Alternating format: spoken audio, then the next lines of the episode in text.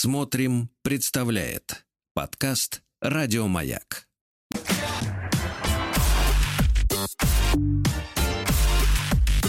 Сергей Стилавин и его друзья на маяке. А, Ну что же, оригинальный э, старт для сегодняшней нашей программы. Здравствуйте, Владик. Доброе утро, это французская Знаете, я бы это назвал- Электроделюкс. Нет, я бы назвал фан- это, назвал по-другому. Когда прочел в советском журнале о том, что где-то есть Стиви Вандер, но нашел только это. Это, да, это французы, короче. Электроделюкс называется. Ну вот чувствуется фальш, понимаете, чувствуется Ну, вот фальш. современный, современный всё-таки, такой, да. Знаете, борщ надо варить в России, пасту делать э, в да, Италии. смотрите, это когда исполнение доведено до какого-то такого, знаете, супер качественного, но песня не, не хит. Не хит. Да. Ну, часто, да, музыканты подменяют, э, значит, мелодику мастерством, да. И да. Так вот, э, хотите вот о хорошем сначала, давайте. Прислали Конечно. мне, прислали мне вчера объявление. Объявление, причем сделано в, э, сказать, в Инстаграме. Я вам прямо сейчас, Владик, пересылаю, чтобы вы могли посмотреть, э, полюбоваться на это изобретение, потому, то- потому что речь идет о технической новинке. Ничего себе. Я знаю, что вы у нас э, почетный летишник. Вы, вы еще не профессор, нет, почетный этого университета. Нет, а еще, еще, еще годик, я уже стану профессором. Но мы ждем, когда Да. поступит приложение. Кстати, дорогие друзья, мантия 48 размера нужна. И шапочка. Да-да-да. Вы, ну, Владик, э, Владик заныл, потому что увидел красный ноготь женский. Вообще, в принципе, ноготь. женский маникюр это, конечно, отдельная история, а называется все это микрочип-усилитель женской энергии. Очень хорошо, давайте. А, Я прочту вам текст этого, так сказать, прекрасного объявления. А, Значит, э, микрочип, усилитель женской энергии W-Energy 701. Привлекайте мужчин, используя инновационное устройство. Микрочип приклеивается на ноготь женский, на, на ноготь. Кстати, в вопросах, э, значит, читателей, у таких, оказывается, блогов есть еще читатели. Что совсем интересно. А, так вот, э, значит, на рисунке, на картинке изображено, что сначала на ногтевую, э, по- так сказать, э, пл- пл- пластинку э, наклеивается нечто вроде изображающее микрочип. Ну, то, то, как в его представляют себе жулики э, и, соответственно, и женщины без технических вообще навыков в жизни, да. Ну, это, это не те, которые говорят, э, надо, чтобы мужчина умел гвоздь вбить и лампочку вкрутить. Это женщины, которые вообще далеки, которые не знают, что в люстре есть лампочки и что гвоздь, в принципе, можно вбить куда-то. Вот, для таких объявлений. Значит, сверху этот э, наклеенный квадратик э, да? Вот, его надо- Микроэлектронного устройства. Закрывается Да, его надо- кле- клеенным ногтем. Да. Да, его надо заштука- заштукатурить сверху ногтем или накладным ногтем, или просто девчонки шелаком покрыть. И таким образом у вас вот все пальцы как пальцы, а один киберпалец. Один как бы с Wi-Fi. Так. Нет, это не для того, чтобы не для того, чтобы куда-то пихать его. Ну прекратите. Так, так, так, микрочип на нем. Ну, просто Вы нас уводите не туда, Сергей, не туда. Нет, нет, я понимаю, что я этим- захожу. вашим клеенным пальцем вы нас не туда ведете. Ах ты палец клеенный, да. Нет, нет, это не для утех, абсолютно нет, естественно, конечно, друзья. И заряжать этот палец, кстати говоря, от беспроводной зарядки За не чего он нужно. работает, интересно? Так вот, микрочип приклеивается на ноготь и автоматически усиливает вашу женскую энергию, что влечет к большей заинтересованности в вас мужчин. Область действия, теперь внимание, Давайте, давайте. до трех Сколько? метров. А, до трех До метров. трех метров, то есть, в принципе, и туда тоже. В принципе, Значит, в очереди у кассы можно да. уже работать. Значит, в Китае, смотрите, какая интересная история. Дальше, э, так сказать, все это сопровождается. Ну, жулики, они обычно что делают? Они э, идиотам рассказывают еще какие-нибудь э, теоретические, так. сказать, ну, с которыми нельзя спорить, потому что дело было давно и все уже проверено. В Китае более двух тысяч лет используют акупунктурные точки на теле для воздействия на энергетические центры. Одним из выходов энергетических меридианов является палец руки. В 2021 году на основе новейших достижений электроники, квантовой физики и энергетической динамики, Владик, надо будет запрос в Лати все-таки сделать. Как у них, вообще есть у них вот курс энергетической динамики? Или они по старинке вот изучают Теперь все это? есть. Так вот, энергетической динамики было разработано устройство, способное по принципу аналогичному NFC-чипа, то есть бесконтактная оплата, ну, как в телефоне у вас, да? Да-да-да. Или в, в карте банковской. Напитывать. Напитывать. Э, Тебя когда-нибудь напитывали? Ну, друзья, да, иногда напитывать. Мне вот, знаешь, когда я слышу слово напитывать, мне такая кишка представляется, которую набивают колбасой, чтобы закоптить немножко. Вот. Интересно, это Да. законное вообще слово напитывать? Ну вот оно здесь написано. Не знаю. А энергетическая динамика тебе как? Нет, ну это вне закона, это сто процентов. Да, да, да. Вот, так, э, так вот, э, напитывать определенные энергетические меридианы, параллели тут не, не проводятся, только меридианы. Таким образом, что женская энергия усиливается, и женщина становится энергетическим магнитом для окружающих мужчин. То есть э, они что До думают? трех метров, Сергей Валерьевич. Значит, что у мужчины в паху, значит, плюс, а у нее, значит, на пальце минус. Да? Дальше, значит, давайте разберемся. Да, и, и третья страница этой прекрасной писанины. В результате, теперь, а теперь результат, друзья мои. Результат, конечно, он Э, Дело в том, что дело в том, что да, есть ведь результат. В результате в глазах мужчин в радиусе трех метров, ну то есть это надо в принципе либо в бане, хотя нет, баня это а, баня там женщины, да, нет, э, нормальная именно баня, э, нет, либо в транспорте где-то надо в пробке, в- вернее, господи, в, в час пик надо ехать где-то в В автобусе. общественном или- транспорте подходите, ну, В метро. э, ри- либо рядом, либо через Да. человека, все, в принципе, должно Да, сработать. в результате, в голо- представляешь, вот, а вот слышишь картина, да, вот ты стоишь, ну, Так. с ногтем с этим, да, Нет, подождите, а зимой я представляю. В перчатках, а одна перчатка у одного пальца обрезана и торчит этот ноготь. Как у кота Базилио. Чтобы связь была хорошая, Не-не, как у кота Базилио, вот эти вот перчаточки, да, специальные, да. Потому что я чувствую, э, у нас женщин-то, которые Буратино не читали, их много. Ну, судя по рекламе. Так вот, э, слушайте, а вот представьте себе ситуацию. Значит, радиус действия 3 метра. Вот представьте себе ситуацию. Женщина с этим ногтем, значит, стоит в метро. Вокруг люди. Вы помните, как в метро, что такое в метро? Это час пик, да? Это когда люди спина к спине. Не как мы с китайцами, а вот э, просто Ну, вот хаотически. да. В принципе, Спина к спине. в принципе, вы можете забодать там, ну, целую группу Нет, мужчин. нет, нет, нет, вы Три послушайте, метра, это послушайте. там может человек семь находиться. Нет, нет, нет, вы послушайте ситуацию. Три метра для вот для открытого пространства, это, конечно, ни о чем, правильно? Да, да. А вот в метро это получается, ведь человек стоит там каждый, наверное, 40 сантиметров, 40-50, да?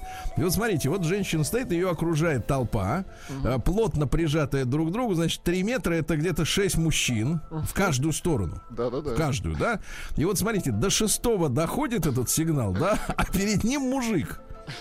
А сигнал-то его шибет, шибет прям по мозгам, что ему хочется уже. Вот, и он То начинает... шибанет не того. Да, да, и он, э, в общем-то, понятное дело, что клюя на женский ноготь может ненароком зацепить вот этих пятерых, Конечно, которые, которые перед тоже ним к ней потянутся, точно. Да, и они все могут склещиться. Так они вот таким взводом пойдут за ней, понимаете? Да, так вот, в результате, а, а, знаешь, как грешников э, в литературе, э, так сказать, описывают, и э, что вот они все друг другу как бы облеплены, вот как грозди винограда, э, значит, вот такая вот цепочка греха, понимаете, да? Вот так вот, в результате, то есть это такая секс-бомба в прямом смысле, э, NFC-шная. В результате, хотя, кстати, да, да, ребята, с трех метров заплатить чипом невозможно. То есть там должно быть в инструкции написано удалить всех лиш- э, лишних мужчин Из в вагона. радиусе трех метров. Ну, Да, подойти да. только к одному, Да, кто так, понравится. Ты, ты отошел, а ты останься. И такая, знаешь, Но проблема в том, что у ногтя нет выключателя.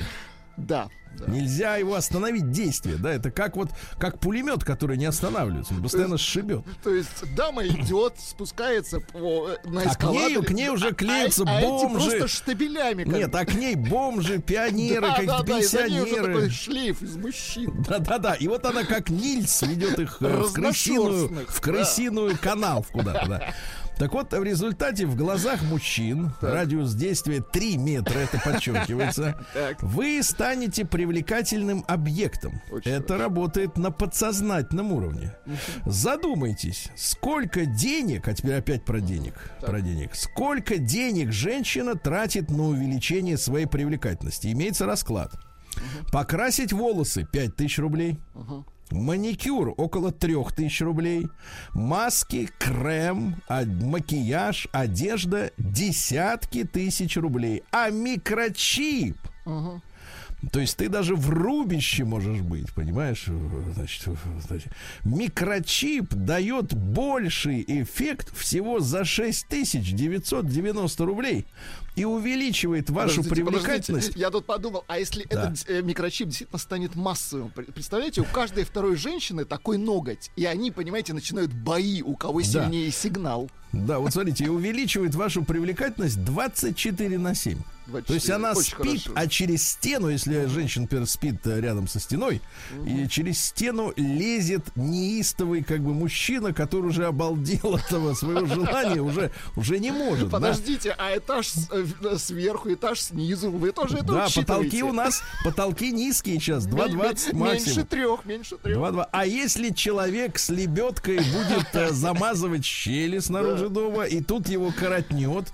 А ведь, кстати, в этом, в этом сообщении ничего не говорится о том, что, а если женщина, например, которая тратит десятки тысяч рублей на маски, кремы, маски имеется в виду для лица, а не для намордники вот эти. Э, Так вот, значит, э, она же, если, например, может вложиться и два ногтя сделать, И три, и десять. а если педикюр, Вообще, у женщин очень крепкие пальцы на ногах, особенно большие.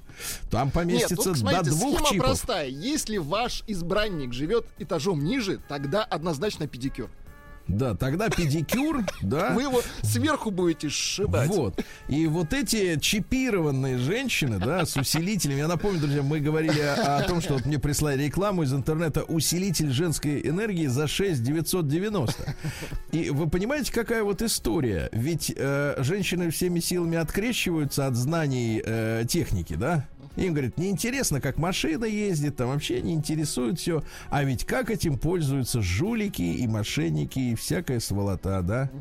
Девчонки, значит, а, давайте договоримся так. Э, Давайте за, э, за 3, за 3 990 Так. Выпускник Лети Владик ваш чип протестирует Да и ответит вам на вопрос, Владика действительно ли, да, действительно, у него есть специальный этот э, как бы проверочный бокс. Вот. Амперметр у меня есть. Да, специальный амперметр, при помощи которого он замерит и длину волны, и до, каком, э, до какой дистанции работает, и как. Да. Обращайтесь. Если уже купили. Сергей Стилавин и его друзья.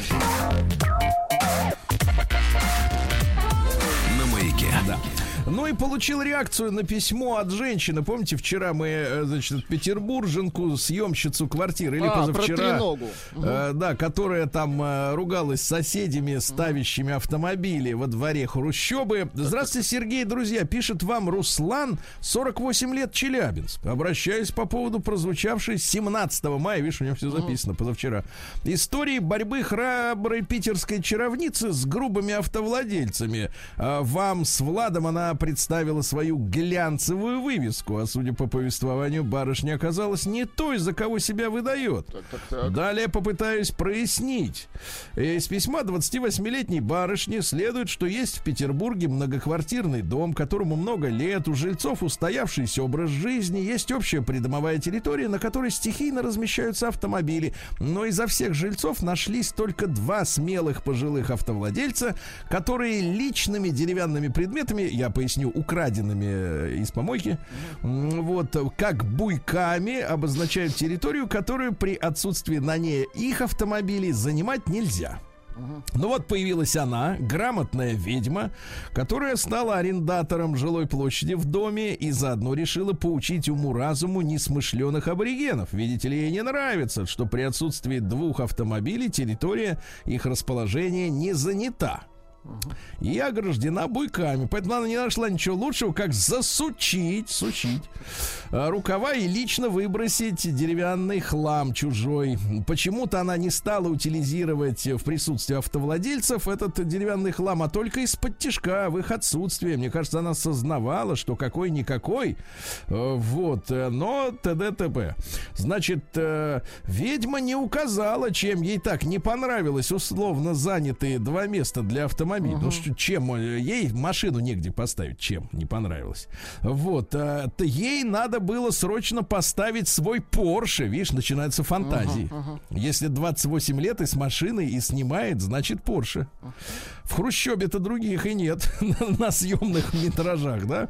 Она имеет право только переместить чужой, ну, дальше идет бодяга, uh-huh. значит, э, э, так вот, дальше э, следующее. Э, может им по каким-то другим причинам э, всегда необходимо определенное место возле дома.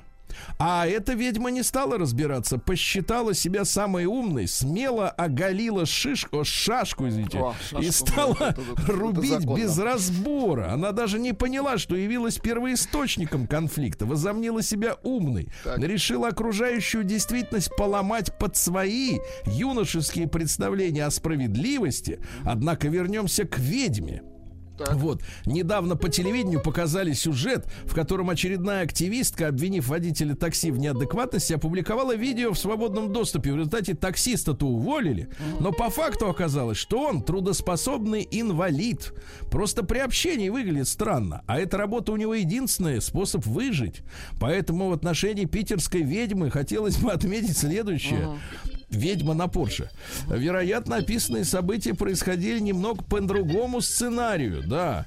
А, теперь расскажу, как наша ТСЖ, товарищество ну собственников жилья, решила проблему нехватки парковочного пространства. Собранием жильцов мы изменили планировку территории, и для тех, кто желает иметь постоянное место, оградили часть территории, смонтировали освещение, установили камеры, установили шлагбаум, все работы автовладельцы оплатили сами.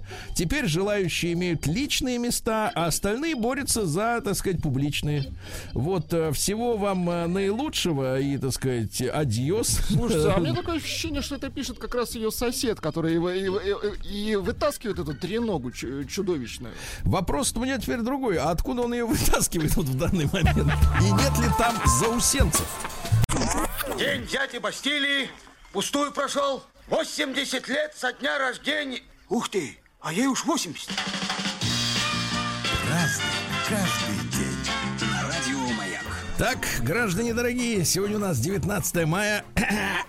День подразделений служебно-боевой подготовки Министерства внутренних дел России. Ясно? Поздравляем. Служебно-боевые, потому что офицер должен уметь стрелять. Конечно, бежать, и стрелять брать, метко. Брать, значит, да.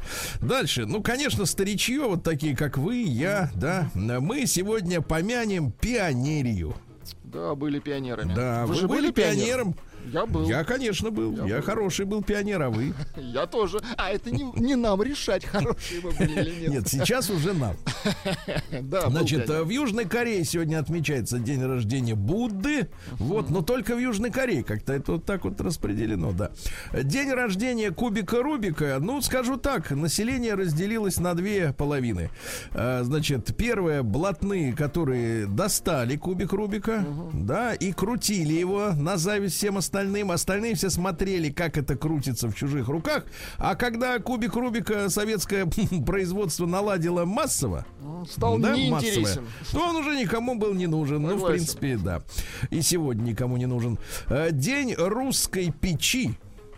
А русская печь, она что? Вы понимаете, да? Она, на ней можно температурой крепка. На ней можно спать. Понимаете, это вот прежде всего это очень хорошо для костей. И скоро вы это почувствуете, Владимир. Хорошо. Дальше. День парусов на горизонте, то есть когда корабль проходит куда-то мимо. Угу. В некоторых случаях это неплохо. Да. День конной авиации. Еще раз. Это юмористический праздник. понял. да. День пищевой революции, э, вы знаете, но нам вот э, говорят В нашем следующее. возрасте нам не нужна такая революция. Нет, в нашем возрасте не нужна никакая революция, понимаете, в этом проблема. Да, но проблема в том, что пищевая революция, это вот нам объясняют, что вы будете есть жуков, тараканов будете есть, биомассу, как Нео ел. Спасибо, вот, но на Новохудоносоре. Вот, э, не хочется, не хочется, потому что хочется. организм-то заточен под другое. Организм-то хочет анчоуса, вы понимаете, да?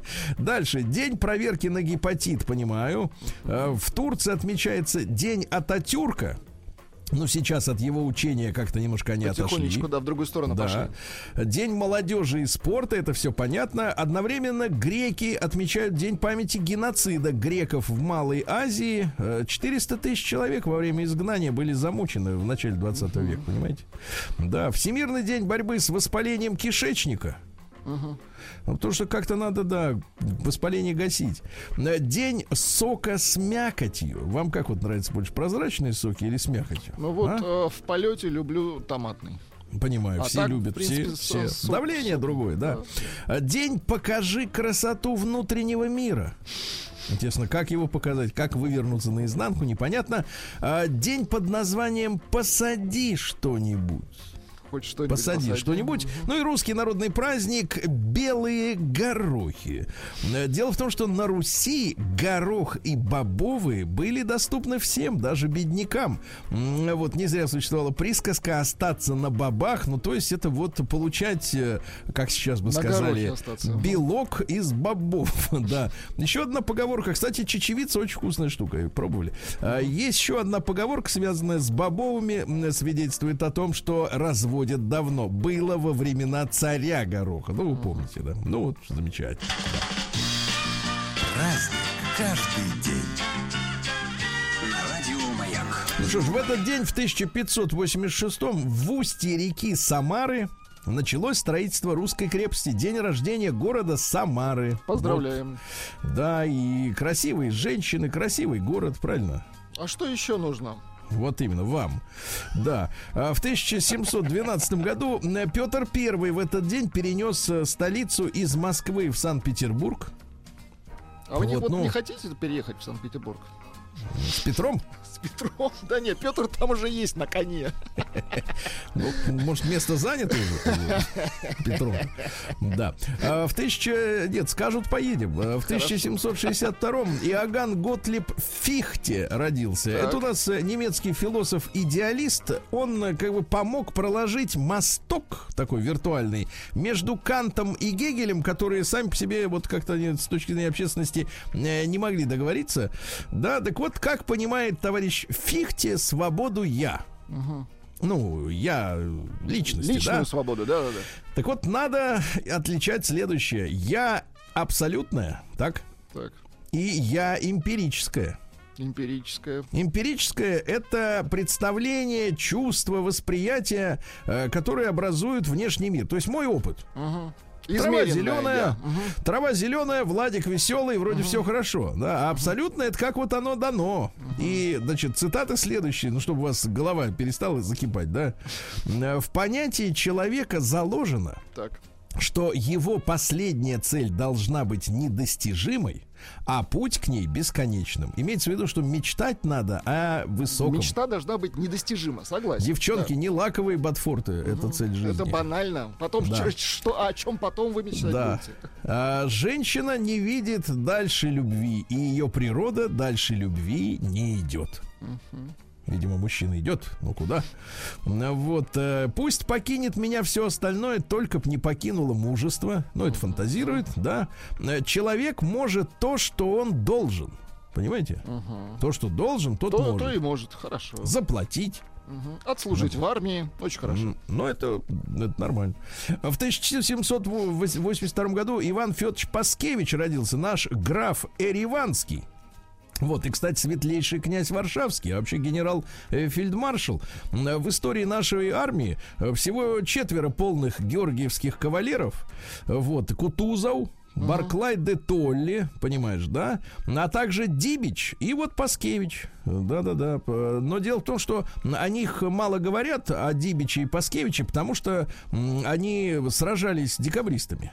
Э, Дибич доложил царю, что будет э, выступление вот это вот террористическое, да? А второй, то есть Паскевич, был членом Верховного суда над декабристами. Ну, Поэтому вы помните, как советская делал? власть их не очень. И Понятно. Советская власть их очень даже не очень. Я бы сказал так, да, очень не очень, да-да-да. А ведь для советской власти как? Э, Кто враг царя, тот наш друг. Вот и вся история, да. А в 1802 году по инициативе Наполеона учреждена высшая награда Франции Орден Почетного Легиона. Это у них называется тогда. Вот э, сегодня в 1849 из Пруссии выслали Карла Маркса. А, кстати, вы обратили внимание, Владик, э, что в современной Германии это ин- интересно, ведь какой момент такой, да? Э, Там у них есть земли. Есть, например, Бавария, да? Очень богатая земля. И, значит, э, э, идиоты говорят, э, вот, мол, хотелось бы пить баварское. Мгм. Ну, есть выражение такое, да, вот э, если бы что, так пили бы баварское, вот идиоты. А есть, э, значит, всякие другие земли, а Пруссии-то нету. Пруссии нет. В современной э, карте, на современной карте Германии Пруссии нет. То есть они, ну, как бы э, в обиходе считается, что Калининградская область была Пруссией, но это часть. На самом деле Пруссия это была э, территория не Германии, да, которая явилась э, объединяющей немецкие земли. То есть это самый воинственный, самый энергичный немецкий дух именно в Пруссии. А видите, как э, история какая? А территории теперь официально на карте нету. Да. Так вот, выгнали оттуда Карла Маркса, выслали. И он издал последний номер новой рейнской газеты красной краской напечатанной. Представляете? Типографской. И это стало сенсацией. Понимаете? Красной краской. да. Работал, да, на зрителя. Вот, да, для дальтоников не, не сработал бы. В 1890-м Хо Ши Мин, э, вообще он Нгуен Шинь Кунг. Не, Хошимин Есть- лучше, конечно. Есть другое имя Нгуен Татхань. Это хуже. Псев- Был псевдоним Нгуен Ай Куок. Вот. Но мы его знаем как Хашимина. Он э, в 911 году уехал за границу, работал матросом, жил до 23 года в США, в Великобритании, во Франции. Потом во Франции вступил во французскую компартию. Ему, значит, помогли поехать в Советский Союз на стажировку. Он там подучился, подтянулся, и все, и как бы стал вождем. Стал э, Хашимином. Да. Мгм. Вот, э, цитаты следующие. Нет постыдных трудовых профессий. Постыдна лишь лень. Если выполняешь свой долг, любая работа становится делом славы. Ясно? Очень хорошо. Молодец. И, наконец, для таких, как вы, Давайте. журналистов, нужно писать только о том, что сам видел и прочувствовал. Ясно? Ясно. Это к вам, кстати, он обращается. Да, да, да. Вот, а в 1910 году э, сегодня возвратилась комета Галлея в очередной раз. А, А, Вот, она э, улетала, Земля, да? Земля даже пересекала хвост планеты, то есть оказалась в таких вот искорках. В хвосте, мгм. Да. Но что самое Есть интересное, такое в США выражение хвост и в гриву. Вот мы в хвосте были, так? В гриву позже, да. Так вот, в США прошла бойкая распродажа таблеток комета, э, которые предлагались в качестве противоядия. Были слухи, что в, е- в хвосте кометы содержатся ядовитые вещества, и когда Земля их пересечет, э, те, кто не будет есть э, Таблетки таблетки, отравятся, да? а, Они будут отравлены, да. И люди покупали в Америке, ели. э, Вот, с удовольствием. В 22 году, ну то есть сегодня 99 лет со дня рождения пионерской организации. Еще раз поздравляем нас. Э, До 24 года, пока был жив э, дедушка, э, вот, она носила имя Спартака. Понимаете, пионеры имени Спартака. Да. Э, Вот, во главе подготовительной работы стояла Надежда Константиновна, естественно. Вот. э, Ну и там много от скаутов, конечно, взято. Там будь готов, всегда готов. Это э, Ну, скаутская принципы, история. да-да-да. Мгм. Ну вот законы пионеров, да. Например, вот в 22 году что должен был пионер делать? Юный пионер верен рабочему классу, понимаете, да? Честен, скромен, правдив, не ленив. Друг и брат всякому другому пионеру и комсомольцу, исполнителен, трудолюбив, весел, никогда не падает духом, бережлив и уважает общеполезный труд. Ну, Ясно? замечательно. Нет, самое главное, чтобы был готов всегда. Это, мне кажется... Да, а вот в 86 году было уже по-другому. Ну-ка. Вот, э, пионер является, равняется на коммунистов, готовится стать комсомольцем, ведет за собой октябрят. А? неплохо. Вот, вот, вы понимаете, очень даже хорошо. Да. Э, Кстати говоря, ну, вот у пионеров же развивалось так называемое Тимуровское движение. Да-да-да. А вы знаете, что Тимуровское движение это было элитным движением? То есть э, в Не для Тимуровце... всех. Да, да, да. В Тимуровце, оказывается, принимали только, ну вот, э, детей Только красных командиров. А, э, Значит, высокопоставленных партийных работников. То есть, вот э, вы бы с вашим прошлым э, в Тимуровце вы никак бы не попали, дорогой мой. Никак бы, да, да, да. А голубой патруль, а? Вот в голубой патруль не хотелось бы попасть. А ЮДПД, а? Ну, вот вы переводите, прежде чем ругаться. Юношеские добровольные пожарные дружины. Очень да. хорошо. Да, выращивание служебных коней и собак в 30-е годы. Все замечательно, да. А в 24 году э, Наум Борисович Бирман родился, кинорежиссер. Ну, вы все помните. в- Ну, вот смотрите, как, на- насколько широкий диапазон у настоящего э, таланта. Во-первых, трое в лодке, не считая собаки, вы все помните. Да, смешно. Но одновременно этот же режиссер снял и хронику пикирующего бомбардировщика. Шикарное кино, да. Очень тяжелое, да, и в полном смысле слова нуарное. Да, да. да, да. Вот. Ну а в 25-м году в, это- в этот день родился Пол Пот. Это кровавый лидер красных кхмеров. Жуткий мужчина. Там э, сотни тысяч человек э, были истреблены. В Камбодже, вы Диктатор. понимаете, да? Они в джунгли свезли все автомобили, телевизоры, значит, шмотки. Людей засунули в какие-то нищенские лагеря и сказали, что мы будем бороться с цивилизацией. Вот, э, десятки тысяч Ну, людей умерли. предтеча ИГИЛ, по сути. Ужас, ужас. День дяди Бастилии пустую прошел. 80 лет со дня рождения. Ух ты, а ей уж 80. Разный, каждый Так, ну а в 25-м году, друзья, мы в этот день родился еще один такой активный товарищ-то. Помните, был Малкольм Икс Икс. в Америке. Американский негритянский борец э, за гражданские права, но он действовал в то же время, что и этот, который I have a dream. Понимаете, да? Ну, 60-е года, э, вот, э, э, так сказать, папаша у него был баптистом, э, вот, горячим сторонником э, черного националиста Маркуса Гарви. Ну, то есть, вот мы, когда сегодня говорим, откуда же повылезали все эти БЛМовцы? А надо понимать, что в Америке, э, так сказать, э, была сегрегация, да, когда белым разрешалось больше, чем черным, но одновременно с этим был и жесткий такой, ну, террористического образца черный нацизм, да, такой расизм самый настоящий. Вот, и не надо говорить, что, так сказать, вот не, Не этого надо не было. этого стесняться. Вот. А он, значит, э, кстати, интересно, что он принял ислам.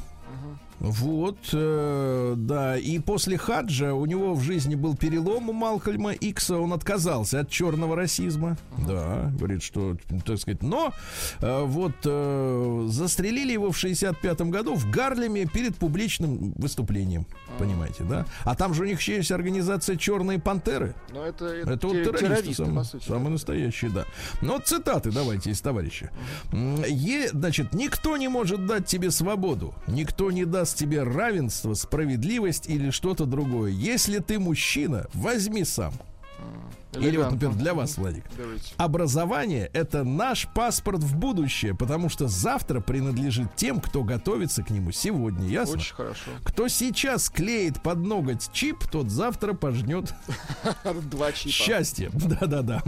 Ну что же, сегодня в 28 году в калифорнийском городе Калаверас прошли первые игры лягушек по прыжкам в длину. Лягушки были не в теме. Ну, Вот, победила, победила, значит, э, Зелёная. лягушка с именем Гордость долины Сан-Хоакин, которая прыгнула на 101 сантиметр. Вы представляете? На метр. На метр. На метр. А, Леонид Владимирович Харитонов в 30-м году родился. Ну, помните, Иван Популярный Бровкин. наш, И другие, да-да-да, и другие. А, В 79-м году, э, что у нас? А, нет, а вот в 32-м году Майя Григорьевна Булгакова родилась киноактриса. Э, Вот э, такие фильмы, как «В огне бруда нет», «Цыган». Приключения Цыгане она- электроника, да. В «Цыгане» она играла Лущилиху, вы понимаете? Лущилиху. Лущилиху, да. Вот, э, сегодня у нас э, в 42 году м, вот родился американский программист Гарри Килдол. Килдол — это «убей куклу». Вот. А, говорят, что очень только после смерти оценили его вклад в компьютерную индустрию. А А, он он сделал? погиб э, во время пьяной драки с байкерами в баре. Ну, что-то Они зацепились. не как- любят таких ботанов. Очень не любят. В 45 году там, чтобы надо было все по-другому. В 45 году Пит Тауншенд, э, гитарист э, группы Ху. Есть такая.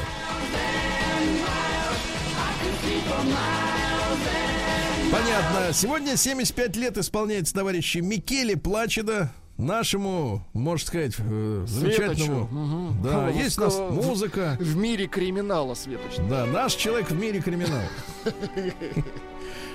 Вот показывали советскому зрителю, да, Так. в перестройку, этот фильм вышел в перестройку, как устроена реальная экономика рыночная там, на Западе. Никто не испугался, потому что э, Микеле Плачеда слишком красив для мафии. Да потому что там Да. все плохо было, это можно было. Да. Ага. Э, В 51 году, то есть сегодня 70, э, э, так сказать, исполнилось бы, да, э, вокалисту американской панк-группы Рамоунс, Шой Рамоне, а? Панк-рокер, да.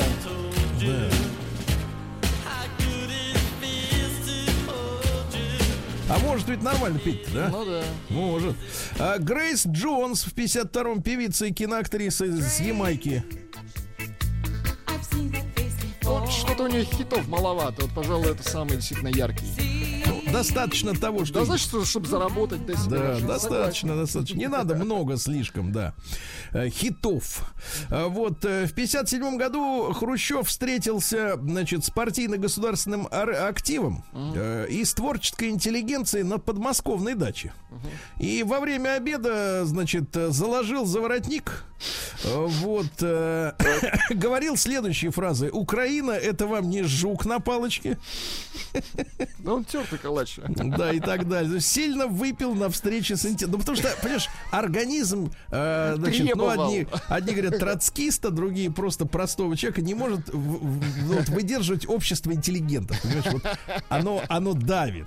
Оно давит своим превосходством. Он вот этим. залился антиинтеллигенцией.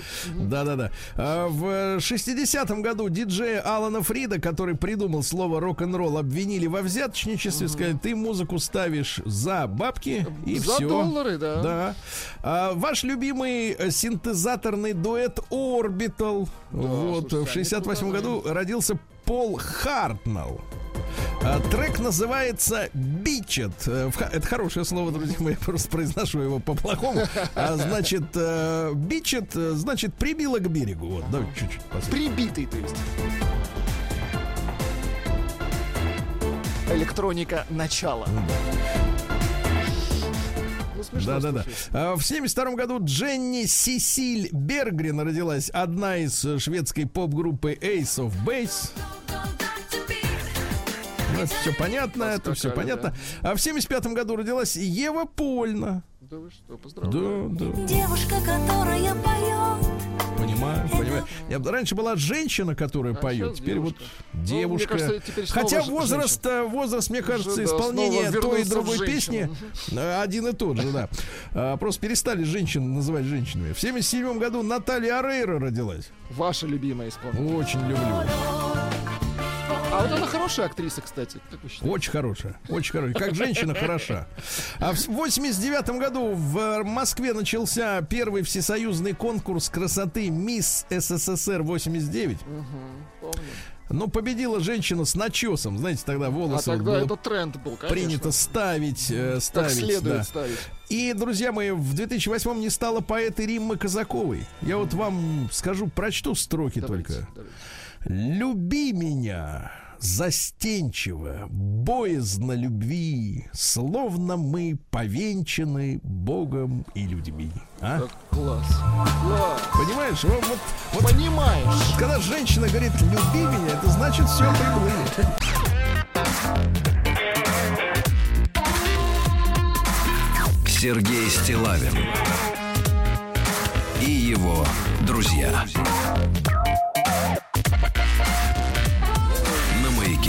Что ж, товарищи, сегодня в центральном регионе жара отступит. Э, В области 24, в Москве, наверное, чуть пожарче. А вот э, Омск, э, так сказать, не отпускает жарище, товарищи. Не отпускает. Плюс 19 сегодня. Отпустите Омск в Гималай.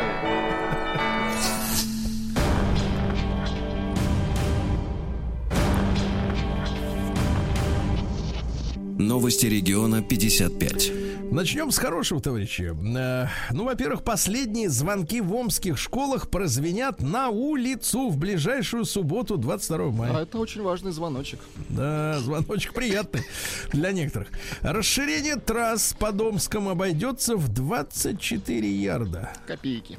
Дело в том, что намеренные федеральные трассы расширить с двух до четырех полос. Очень хорошо. Так. Для этого нужно 24. 2 и 4, Для 24. нужны всё. ядра чистый изумруд. Все Хорошо. четко, да, все четко. А дальше хорошая новость. В газификацию Омской области вложат более 13 миллиардов рублей. Да. Смотрите, к- кстати, видите, что газификация дешевле, чем дороги. Нет, про дороги лучше вообще не говорить. Просто В тихонечко их Омской, делать. да, в Омской области потушили лесные пожары, но сразу же загорелись новые. Надо расследовать, товарищи, кто поджег, где, как и как следует карать. Как следует, да. А омские дорожники запутались. Сколько же песка и грунта они вывезли с омских дорог? То есть, я, я так скажу, запутались в показаниях. Запутались, что надо привозить, Да. а не вывозить. А в Омске ищут и пока не могут найти банк, который выпустит единую карту. Дело в том, что карты Омка они продолжат действовать как и прежде, но нужна новая единая карта, которая будет выдаваться бесплатно людям, да, и помогать им. Помогать. В Омске сразу семь спектаклей дадут вахтанговцы. Очень Ну, хорошо. разом отстреляются, как говорится, да. В Омске обучили водителей для новых трамваев «Спектр». Да. Класс. А, Вот, дело в том, что закупили 24 новых трамвая «Спектр» стоимостью 24 миллиона каждый. Понимаешь, вот опять магия цифр. 24 трамвая, каждый 24, а? Вот. Дальше, э, ну и что же интересного, сумку, а вот давайте про сумку на самое сладкое. На омской школьнице на уроке рисования поцарапали щеку. Ну как же так? Да, да, да. Вы представляете, девочка попросила одноклассника передать ей ножницы. Так. А затем резко повернулась, а он передает родимый прям в лицо и порезал щеку девочки. Опасно. Вот ты. Какая-то, а? В Омской области пьяный водитель без прав вместе с пассажиром без прав и пьяным оказался в кювете пьяными. В пьяном кювете. Да, на окраине Омска строят сразу два детских садика. Хорошо. За Да. два ярда, так, хорошо. Да, 4 тысячи мечей могут остаться без газа за долги. Могут, но не останутся, надеюсь, да. Омские, ну это понятно. И вот давайте про сумку. Давайте про сумку. Самое хорошее про сумку. Сумку омской пенсионерки украли два раза за несколько минут. Так. Как было дело? А, Пожилая женщина рас- рассчитывалась в закусочной. В нашем понимании закусочная это где сначала выпьют, а потом, Потом закусывают. правильно? конечно. Да, ее вещи украл мужчина с тростью.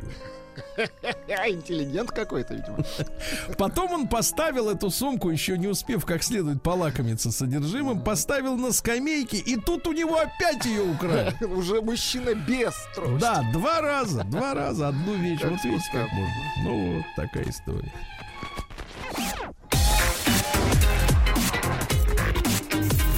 Сергей Стилавин и его друзья. На маяке. Ну что же, российская молодежь поведала о работе мечты. Да, вот эти прекрасные детки, которые такие маленькие, замечательные, сладкие, они подрастают, смотрят, что как вокруг и делают выводы. И э, наибольший показатель, правда, всего 15%. Ну, потому что, вот говорят, э, видимо, остальные не хотят работать. Вообще отвечать на вопросы даже не хотят. Да, 15% вот молодые люди до 22 лет студенческого возраста говорят, что хотят э, работать на государственной службе. Очень хорошо. Вот, ну, не путать с патриотами. Дальше, э, значит, на второй позиции по популярности оказалась профессия врача. Замечательно. Врач. Дальше IT-специалист, педагог, юрист. Журналистов нету, Владик. Да, так Сергей, что- нет журналистов, согласен, потому что спокойно. они все сейчас работают. Да, да, историк моды Александр Васильев, э, наш, э, так сказать, э, Ну что, добрый знакомый. Нашел да. артефакт какой-то. Нет, выдвинул свою версию, что принц Чарльз не является, ой, извините, принц Гарри не является сыном принца Чарльза. Ну, это не нам решать. Как и не- Александр, И кстати. не Александру решать. Нет, конечно. нет, погоди, как и Александр. Не является. Не являются. Не являются, да. Дальше. э, э, Сын, девятилетний сын Анфисы Чеховой пожаловался на Мальдивы. А, на Мальдивы. На Мальдивы, да-да-да. Не те Мальдивы Вот. А, значит, э, выяснилось, что мальчик практически недоволен всем. Это на заметку, почему не надо лететь на Мальдивы. А Сыну не нравится море, не нравится количество кораллов. Правда, не, отме- не отмечается, а, значит, в меньшую или в большую сторону не нравится количество кораллов. А также недоволен тем, это в 9 лет мальчик, да, смотри, какой капризуля, что ему в ласты засыпается песок. Да. А еще больше он недоволен тем, что ему не дают э, смартфон столько, сколько Эх, хочется. пора мальчику на родину, я вам так скажу. Эх, пора ремня, да, да, значит, э, узнать. А Российский космонавт увидел с орбиты необычное явление. Наш космонавт Андрей Борисенко Так. рассказал, что видел с борта МКС, надо трагическую музыку, необычное свечение на Земле. Вы представляете? И он долго вглядывался оттуда с верхотуры. Значит, что же бинокль, такое? так. А оказалось, что это отражение Луны. А? А, ерунда. Вот все. В России может закрыться еще 10 фитнес-клубов. Процентов. 10 процентов. 10%. Дело в том, что за время пандемии закрылось порядка четверти. И еще вот 10% могут закрыться, да. А Минфин признал, что утечка биометрии, ну это когда у вас э, Каких-то палец, данных, да-да-да. По- Нет, не каких-то, а биометрических данных, которые нельзя изменить. Вот у Ваших- вас ваших. отпечатки пальцев, Да-да-да. Ваших сетчатка личных глаз, данных биометрических. роговицы или как там называется. Так, короче говоря, Минфин признал, что эта утечка может сломать жизнь человеку. Ничего себе. Вы понимаете? Дело в том, что крипторубль Внимание. Так. Крипторубль. Нет, просто первый раз это название встречаю. Раньше был цифровой рубль, а теперь уже вот уже э, да? крипторубль. Так, крипторубль. Крич- Чем он крепок, крипторубль? Нет, нет. А ну-ка, вынимай, тварь, крипторубль. Представляю, ограбление 21 века. Крипторубли. Так. Так вот, э, кри... крипто... Вот это слово. Класс. Крипторубль представляет Нет, собой... криптобарыш, криптонавар, криптомаржа. Да. Крипторубль представляет собой специальный цифровой код, который будет храниться в вашем электронном кошельке. Понимаете? В электронном кошельке. То есть Ну, пощупать нельзя. А что его щупать? Вот. Его нужно А копить. что его щупать? Надо обналичивать. Понимаю. А рабочие по ночам превращают чистое поле в Новой Москве в свалку. Представляете, сволочи? Действительно, Сваливают согласен. прямо в поле, да, да, да. А, что- вот мне нравится у нас, как в информационном поле происходит э, слив э, инфы. Значит, за день до того, как э, слухи подтверждаются, люди делают вид, что это слухи. А на следующий день говорят, нет, на самом деле. Вот э, говорят, что Магнит договорился о покупке Дикси за 92 ярда. Укрупняется, выходит, что так. Вот, да. Дальше. Москва вошла в число устойчиво развивающихся городов. Ясно? Хорошо. Устойчиво развивается. Давайте теперь называть Москву Крипто-Москва. Ну почему это какая- А почему это крипто Москва? Вот она, родимая. звучит, Да. можно трогать. А, россиян обучат навыкам построения цифровой репутации. А вы не смеете. Крипторепутации. Я вообще не смеюсь. Это все записано, все, что вы Да, да, слышите. да. Дальше россиян будут оповещать единым сигналом о любой чрезвычайной ситуации. Теперь внимание. Значит, в России о чрезвычайных ситуациях будет оповещать единым сигналом гражданской обороны под названием э, «Внимание всем». Э, прошу выключить шарманку, я вам включу сигнал, давайте что вы... У меня есть 10 часов записи этого Ну, сигнала. здесь не надо, чуть-чуть. Мгм. Какой вам фрагмент? Какого Любой, часа? Просто дайте пару Пожалуйста. секунд и все. Ну все, выключайте, ну понятно. Вот, Это это, сигнал. тревога, понятно. Это сигнал. Нет, не тревога, а внимание всем. Оповещение, внимание всем будет сопровождаться включением сирен. После этого необходимо включить телевизор. Ну, те, кто не выкинул его 10 лет Ну, назад. Если у вас есть телевизор. А, Радио включить. Ну, э, если вы слышите Если нас, есть значит радио. есть. А, Вот, а также позвонить по номеру 112, чтобы получить инструкции, ясно? Ясно. Все. Сейчас звонить не надо. Криптоинструмент. Наука и жизнь. Ну Вот, а лондонские ученые, между тем, выявили связь между депрессией и воспалительными процессами. Вы представляете? То есть людям казалось раньше, что депресняк, он как-то наваливается и вроде как из-за жизненных обстоятельств. А ничего подобного. А, Выяснилось, э, что в крови присутствовало повышенное количество С-реактивного белка. С-реактивного С, С белка, говорите Это не С Европа, это С белок. это- Ну, естественно. да. Этот биомаркер указывает, э, что в организме воспаление. Ясно, ребята? Воспали. То есть депрессия это не просто там это. Что-то мне не весело. Это какая-то проблема реальная, физиологическая. Дальше. Сбербанк. э, И сейчас, Владик, ну-ка доставай-ка свой смартфон. Просто давай скачивай Сбер, скорее. давайте. Э, Нет, написано, Сбербанк создал приложение для выявления коронавируса. Ох. Да, еще в январе разработан был алгоритм, который в течение минуты может определить по вашему голосу, дыханию и кашлю наличие этой инфекции. Представляешь? То есть уже сейчас в Google Play и App Store можно скачать приложение AI Resp. Ну, название не для AI. наших. AI это искусственный интеллект, э, artificial интеллект, да? А RESP, ну, я не знаю, ребят, ну, надо как-то вот, э, ну, как-то называть-то надо такие вещи. Ну, Ну, как-то вот поэлегантней. Согласен с вами. я понимаю, что плевать, но, Это, это ж но не- надо. Не, произнести, дорогие Да. друзья.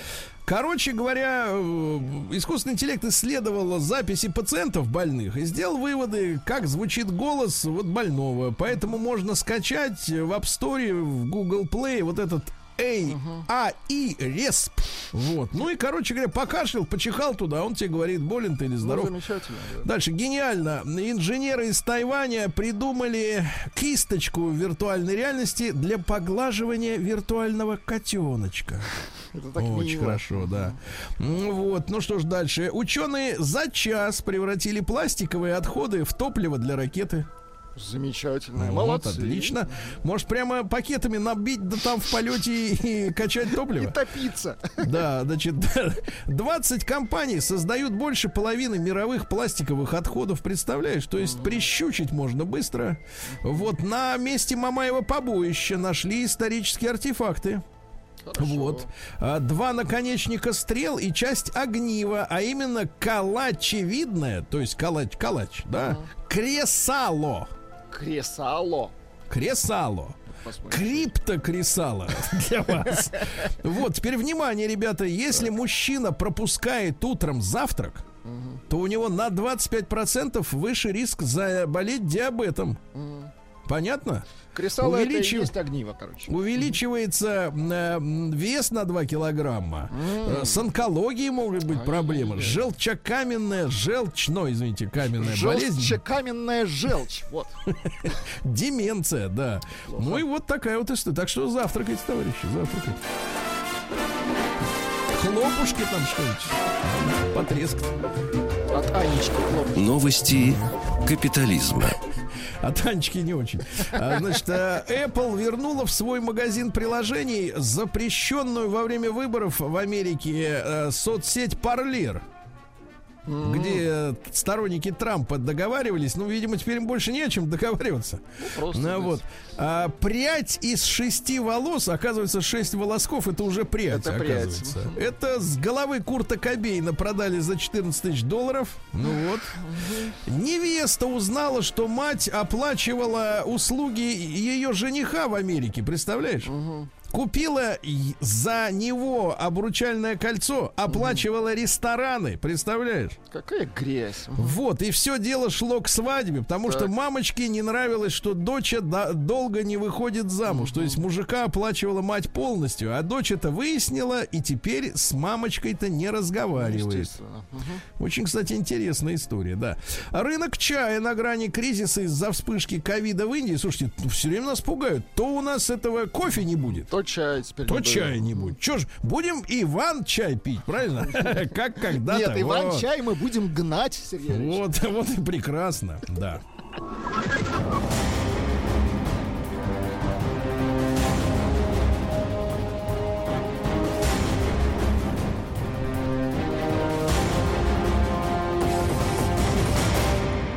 Россия криминальная. Ужас какой. Пастух из Калмыкии сбежал из рабства. Двое суток добирался к людям по степи. Это что ж, э, в Калмыкии есть рабы? Есть степи в Калмыкии. Степи себе. точно есть. Два с половиной месяца провел в плену. Вы представляете, человек? Вот ужас-то, да. Дальше арестованы студенты, так называемые, которые на самокатах сбивали пешеходов. Значит, одному из сбитых, который стал возмущаться, переломали три ребра. А теперь эти придурки, самые настоящие арестованные, а, на заседании они говорили, что эти меры слишком жесткие, они готовы извиниться. Просто Слушайте, а вот их эти называть криптодебилы. Нет, давайте вот ублюдков этих скажем честно. Вот они думают, что человеку, переломав ребра, они думают, что извинения этого достаточно. Вот реально. Ну и, наконец, давайте еще про дебилов. Давайте. Э, Значит, в Ставрополе завели дело на юных хулиганов, которые на эскалаторе торгового центра облили клеем женщин. Волосы облили, ноги облили, одежду, повредили на 7 тысяч рублей. Вот. Э, Стояли на эскалаторе за двумя красивыми женщинами, и когда те сходили, один из злоумышленников достал маленький тюбик клея и брызнул на волосы и одежду одной из женщин. Выходку заметили, за девушек вступились. Теперь этих придурков ищут. Сергей Стилавин друзья на маяке. Слушайте, чудесная новость сегодня пришла. Я так понимаю, поскольку источником является газета «Зеркало», это британская газета, значит, это вот наши дни, как говорится, э, капитализм. Во всей Значит, красе. Мгм. Да-да-да. Ну, в принципе, общество. Тут такая история. Э, Так вот, э, жила-была девушка, и жила-была она невестой. Невестой, да. Рассказала, что возлюбленный предложил ей выйти за него замуж через два месяца после того, как они стали встречаться. И в доказательство своих чувств привстал на колено. Привстал. И вручил ей кольцо с крупным бриллиантом. И девушка была по уши влюблена, ответила согласием, начали готовиться к свадьбе, и тут родители невесты начали втирать мысль о том, чтобы взять на себя все расходы. И ей это вдруг показалось подозрительным. Сначала мама невесты купила ей самое дорогое роскошное платье. Затем они предложили оплатить свадебное торжество. Вот. И девушка рассказывает, что все время спрашивала папашу, почему же, вернее, э, жениха, почему его родители платить не будут, а мои будут. А жених отвечал, что его семья очень бедная. И тут она, бывает, что женщина, она, как бы, так сказать, даже в порыве чувств, э, влюбленности, да, просыпается логика. И тут она понимает, а если у него семья бедная, как же он купил ей помолвочное кольцо? Дорогое. Мгм. И пошла она в магазин, Так. где это кольцо было продано, и сотрудник магазина сразу вспомнил, кто его покупал. Это кольцо, говорит, было единственным в своем роде, очень дорогое, а оказалось, что покупала колечко мама невесты. И более того, приобретено, а теперь, Владик, внимание, Так. за месяц до того, как она познакомилась с женихом. Отвратительно. О-хо-хо! Женщина напрямую спросила родителей, что происходит. Оказалось, что мама через своих подруг познакомилась с молодым человеком, видимо, чей-то сынок, заплатила ему, чтобы он пошел на первое свидание с дочерью в дорогой ресторан. Ты можешь себе представить? Мать оплачивает услуги Альфонса. Ай-яй-яй-яй-яй-яй. Интересно, Да-да. насколько бы хватило денег у матери совместной жизни вот этой У матери, у доброй матери денег на все хватит. Так вот, смотрите, она платила за все их свидания, за все угощения, за свадьбу, так как отчаялась выдать замуж, потому что невесте уже больше 30. Вот, а этот черт был готов жениться, говорит, на ней за деньги. Девушка расплакалась, разрыдалась, узнав правду, а все отменила. Ну Вот, э, да, да, дальше трагедия, Владик. Ну-ка. С матерью до сих пор не разговаривает и начала встречаться с женщиной. Ну видите, Это вот- человека, а, Слушайте, это вот британская трагедия, вы представляете, современная британская трагедия. Но, но, товарищи, давайте мы сегодня, по- поскольку, в принципе, э, ну, таких матерей-то у нас нет, чтобы они так вот прямо и кольца оплачили и все дела. Вот, давайте мы сегодня поговорим о вмешательстве родителей в личную жизнь. Прекрасно. Давайте короткий опрос при помощи телеграмма плюс 7967 103 5533. Просто цифру 1 это бесплатно. Отправляйте в пустом сообщении, просто единичка и отправляйте. Да, если ваши родители лезли или лезут в вашу личную жизнь, ну, позволяют себе говорить, этот подходит, это нет. А вот этого ноги в доме Да. не будет. Мгм. А, а вот это вот, смотри-ка, Владик, плохо, по- плохо промывает посуду, плохо. Так.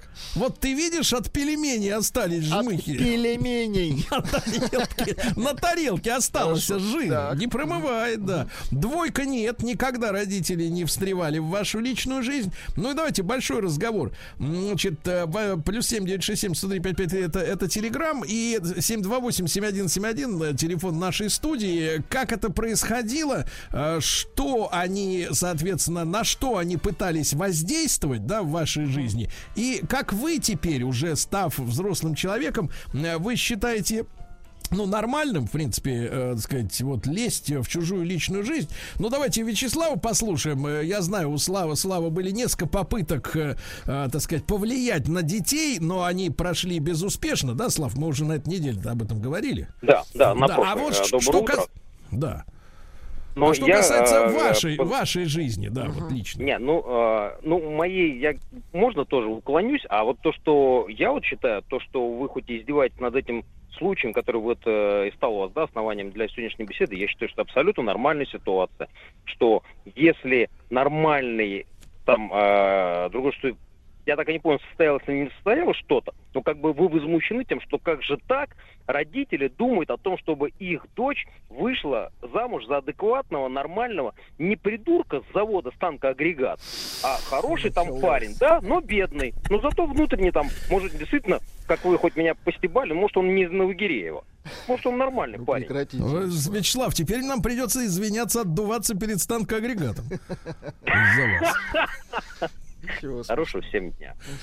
Слушайте, нет, то есть Вячеслав а, понимает, что родители должны спонсировать личную, ну, судьбу, судьбу их дочерей. Он считает, что это нормально, да. нет, понятно, что мы все помним из сказок, скорее из преданий, да, мысль о, вот как раз извините за тавтологию, о приданом. Предание и приданное, да, вот, когда, так сказать, и во многих культурах это существует и до сих пор, да, когда, так сказать, родители девушки проставляются за нее. Но, тем не менее, давайте вот э, Володю из Барнаула послушаем. Владимир, добрый день. Да. Добрый день, ребят. Володь, ну в твою личную жизнь лезли родители, и как ты считаешь вот свою миссию как отца? Теперь Имеют уже? ли они право, да. Ну, конечно, лезли и руками, и ногами. Пришлось даже собрать вещи, там худо-бедно какие-то пожитки были, и ушел из дома. Потом, правда, конечно, все помирился, все нормально. Ну, вот этот вот осадочек остался. Ну погоди, а скажи, а они были правы в своих э, указаниях тебе, или на пустом месте это все было? А, На пустом месте. Вот мы э, с супругой до сих пор живем, 18 лет, да, нам было. А потом подали заявление, поженились. Вот, ну, на свадьбу все нормально, родители пришли, ну, до сих пор живем, нормально все. Ты как считаешь, должен отец участвовать вот все-таки вот так вот, э, как Вячеслав в судьбе дочери? Ну, вот у меня дочь замуж вышла. Так. Она очень сильно переживала. Она там, я не знаю, вижу, что вот как-то что-то да, не домалчивает, что-то вот не договаривает. И тут в один прекрасный момент папа с мамой подойдите, говорит, в кафе, там, говорит, надо поговорить. Так. Ну, супруга спрашивает, а что случилось? Я говорю, ну, либо, говорю, с мужем будет сейчас нас знакомить с будущим, да, со своим. Вот. Либо, говорю, там еще какой-нибудь этот вопрос поднимем. И как прям заходим, смотрю, вот они, сидят голубчики, как зайки, боятся всего, ручки трясутся. Я говорю, дочь, я говорю, я тебя поддержу. Ты выбираешь сердцем, это тебе жить с ним. Поэтому от меня только согласие. Володь, Как ну а честно скажи, есть. пожалуйста, скажи, он тебе понравился, приглянулся? Или такой Ну, шалопутный? на первый взгляд, да. Не, ну смотрите, смотрите, я его давно знаю. То есть у меня дочка, а, как бы по линии спорта, да, а, мастер спорта международного класса. И он тоже мастер спорта. Я его Ага. знаю. Мы пересекались на соревнованиях. И где-то даже, ну, как говорят раньше, рамсили, да, то есть не, не находили общий язык. Вот и она боялась, что мы э, на этой почве можем, как бы, ну... Подраться. другу- Ну, типа, да, да, да, да. Ну, а я говорю, дочь, говорю, теперь, говорю, все, Вадик, ты мой сын. Я говорю, я вас поддерживаю. Как говорится, совет да любовь. Вот, видите как, да, Замечательно. рамсили. А раньше рамсили. Вот видишь, Владик, да. Давайте-ка Михаила послушаем из Давайте. Московской области. Миш, доброе утро. Да, доброе утро. Да, пожалуйста. Мне, да, мне в свое время родители сказали такую фразу, за которой я очень благодарен. А, сказали, знаешь, э, сын, мы тебя будем иногда что-то советовать, но ты нас слушай, но делай по-своему, как, как ты считаешь нужным. Вот, и я, собственно, так и поступаю. То есть я выслушиваю, говорю, да-да-да, а э, принимать или не принимать, я как бы это уже по, э, как бы совету следую тогдашнему. Вот. Ты скажи, а вот, э, вот как ты относишься к судьбе собственных детей? Ты же волнуешься за это? У меня, к сожалению, нет детей, э, вот, но Понятно, Да. понятно. Хорошо, хорошо, Миша, спасибо. Спасибо за ваш звонок. Давайте Сережу из Челябинска послушаем. Да, Сереж, доброе утро. Добрый день. Добрый день. Да, Сереж. Э, Вот меня как-то подкоробило маленечко. Это дяденька сейчас выступал. Так. Он там мастер или э, начальник цеха в этом заводе станкоагрегата, что он так ненавидит их там. Да его за ним уже выехали, его Да найдут мы ему и уже кол, накажут. кол конечно. точим, кол точим, Сереж. Знаете, в свое время Высоцкий пел песенку там, значит, э, правильные книги я в детстве читал. Да.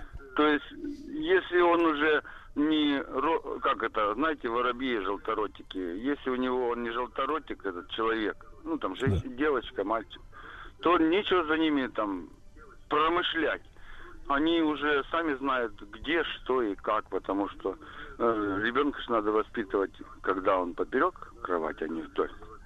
И Вот, поэтому вот видите. все вот эти вот движения, вот эти вот, э, я думаю, это не Сереж, просто- Сереж, абсолютно согласен, но ты понимаешь, в чем проблема, Владик? Ведь сейчас развелись кровати 200 на 200. Ты понимаешь, не круть- поймешь, когда он вырос, да? где поперек, а где вдоль, А непонятно, не понимаешь, да. найти его? Давайте-ка, давайте-ка Екатерина. Очень важно женское мнение, то что вот как оказывается ли на наших женщин давление со стороны родителей. Кать, доброе утро.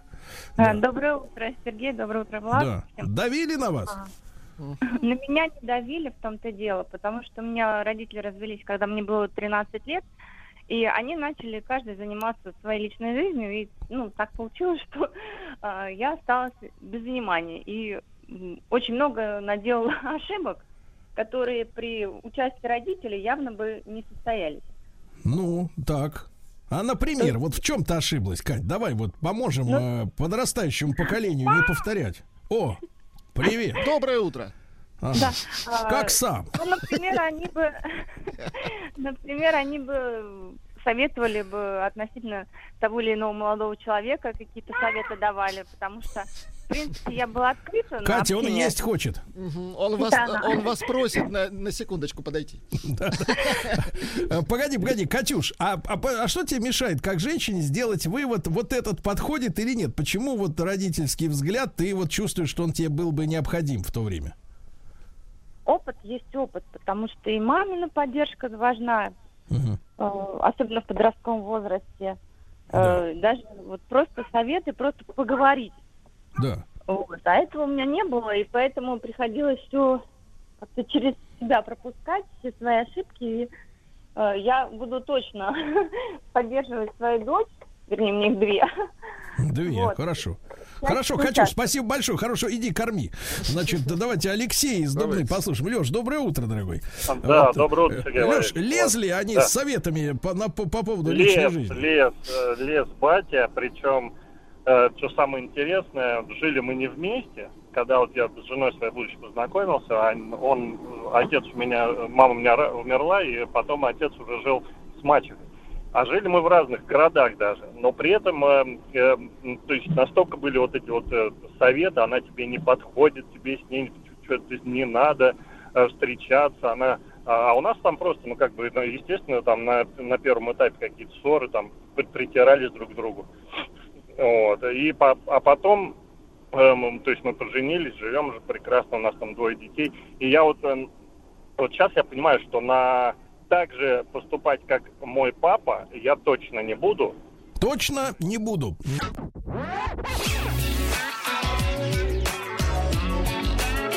Сергей Стилавин и его друзья на маяке.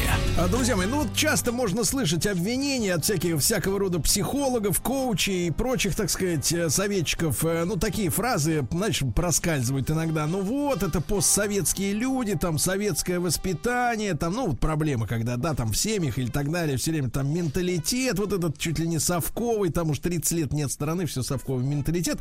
Но, тем не менее, вот э, мы сегодня оттолкнулись от известия, это из Британии, да, где мамаша за месяц до знакомства с мужиком своей дочери, э, по- значит, купила помолвочное кольцо, потом подобрала на свой вкус женишка. Интересно, Оплатила. заплатила. Да, оплатила его услуги как э, женишка. Через два месяца решили состряпать свадьбу. И тут э, вдруг до девочки доперло, что как бы откуда денег у нищего деньги у нищего на помолвочное кольцо. Оказалось, что его купила мать. Ну и, в общем, свадьба расстроилась. И так, ну, а дальше типично английская трагедия. Теперь невеста несостоявшаяся живет с женщиной. Но это как бы это не конституционно.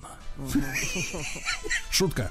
А, так вот, э, давайте Максима из Москвы послушаем. Ему 43. Максим, доброе утро. Как родители лезли Доброе. в, да, да, лезли в личную жизнь? Э, Было такое в твоей, в твоей молодости? Да, ну ситуация, конечно, попроще, чем там в Великобритании, но тоже маму очень люблю, но всю жизнь я испытываю давление, причем такое э, своеобразное. Стоит принять мне решение какое-то мое, что мне нравится. Там, выбор профессии. Всю жизнь хотел быть летчиком. Нет, летчиком ты не будешь. Пошел в другое училище, отучился, с удовольствием работал. Меняй профессию, уходи из армии, уходи из армии. Слава богу, дотерпел. 25 лет терпел, это давление ушел. Пошел, занялся другой профессией. Нет, это тоже профессия нехорошая, уходи.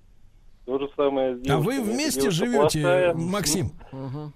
Ой, уехал далеко, уехал на севера. Мама на юге, я уехал на самый крайний север, чтобы было подальше. Приезжала в гости. Ну и по телефону давление, оно тоже распространяется очень хорошо. Находит тебя все равно. Мгм. Да. И Максим, вот думал, Максим. что это... А как, Да-да. как, ну хорошо, профессия это жутко, да, хотел быть летчиком, а стал налетчиком, как говорится. Вот ты скажи, а вот с женщинами лезет вот, вот прямо Вальков, Ой. Прям туда, Вальков. мгм. С Да. Да, это тоже всю жизнь. Э, Девушка это не та. Причем, если попадалась та, которую мама э, советовала, предлагала и э, как бы знакомила, через какое-то время она становилась опять нехорошей и значит, негатив Не та. закипал, да. А ты у нее Вот пока- единственный такой вот. Ну да, собственно, наверное, в этом и проблема. В этом Поэтому может ей собачку подарить, детей- какую-нибудь хорошую, котика. Чтоб она ее, да. Смартфон. Ну, не удается, к сожалению. Так, понятно. Вот видите, человеку 43 Жесть, года, а он жесть. вот с улыбкой об этом говорит, признается. Ему нелегко, он признается. Давайте Сережу из Казани послушаем. Сереж, доброе утро. Да. Да, доброе утро, Сергей. Да. Да, значит, э, супруга недавно ездила отдыхать в Кисловодск, и вот собрались они с подружками, э, там Грозный недалеко. Поехали в Грозный на экскурсию. Ага. Экскурсовод рассказывает, по- проезжали, кажется, Ингушетию, экскурсовод рассказывает, что а, в Ингушетии, оказывается, э, жених, а, с- то есть вот зять э, с тещей не встречаются после свадьбы никогда. Им запрещено общаться между собой полностью. Вот интересно, это правда. Вот радость-то, да? Я- Вот хороший закон, да, такой? Вот это закон Хорошо бы прекрасный. всем такой, понимаешь ли, ввести. Да, погоди, Сереж, а у тебя были вот Не эти... те- прочитал, говорят, правда на самом деле. Ну вот пусть радиослушатели из, Ингушетии про, подскажут, так это или не так, интересно. Вот такая у них Так, понятно. То есть есть управа все-таки на это дело, да?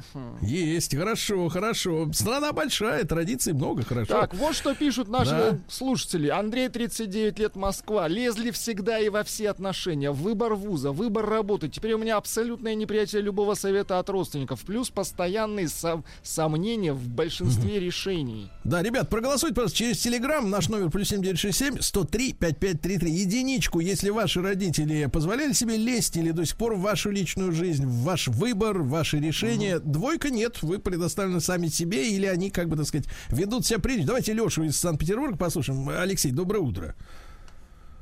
Алексей, Алексей, мы здесь. Алексей, ответьте нам. Алексей. Алексей не хочет разговаривать. Давайте тогда пис- э, сообщение от Романа э, послушаем. Э, э, Пишет, что родители никак не участвовали. Теперь считаю, что зря, что не участвовали. Период влюбленности, все в розовых тонах. Недостатков в невесте не видно, да еще и отсутствие опыта. Через некоторое время глаза раскрываются, а уже Ага. поздно. Так надо прощупывать невесту-то. Заранее, Со всех сторон конечно. надо прощупать, как следует, да. Потому что, понятное дело, пока-то это незнакомо, она прикидывается. Давайте Андрюшу из Санкт-Петербурга послушаем. Андрей, доброе утро. Да. Шалом, товарищи. А, вот он наш, вот он наш, жертва предательства. Вот он. Я напомню историю нашего шаломщика. Значит, история такая. Жена согрешила с боссом. Ай-яй-яй-яй-яй-яй. Тварь. Да. А, Значит, Сергей Валерьевич, мои, мои родители не лезли никогда и поддерживают меня всегда и в отношениях сегодня, и в той ситуации сложившейся. А вот э, мать ее, то есть теща моя бывшая, Мгм. правда, бывшая не могу сказать, после того, как узнала о произошедшем, она мне Так. сказала э, фразу, точнее напомнила. Сынок говорит, я же тебе говорила, не женись на ней. вот это, вот это теща, да? Золотая. Как у тебя, брат, как сейчас-то жизнь-то налаживается или так? Конечно, конечно, все, все замечательно, Сергей Валерьевич. замечательно, да. Как Хорошо. евреев. Хорошо, Ан- Андрюша, минуточку, прекратите нагнетать. Да, давайте Юру из Ярославля послушаем. Юрочку, доброе утро. Да. Да, здравствуйте, господа, рад, что дозвонился. А, Так. Хотел поделиться собственным опытом. У меня больше мама, наверное, лезла в отношения там на ранних стадиях и на э, поздних. Папа Так. как-то спокойно относился, но мне запомнилась эта интересная фраза, а, когда они говорили, что как в сказке не бывает, да, как бы, ну, я не из плохой семьи среднего достатка. Да. И они говорили, что э, в жизни принцы женятся на принцессах, а золушки на золотарях. И вот они тем элегантно. самым по- да, помогали э, мне вот в выборе э, моих избранниц. Понятно, понятно. Это хорошо. Ну а теперь давайте статистика, если она печальная или наоборот э, обнадеживающая. 38% у 38% наших слушателей родители вмешиваются в личную жизнь. Вмешиваются в Да, а вот жизнь. последнее сообщение Вадим Да. только что прислал. Мама до сих пор получку отбирает, боится, что на глупости потрачу, пишет Вадим. Мама, мама. На баб.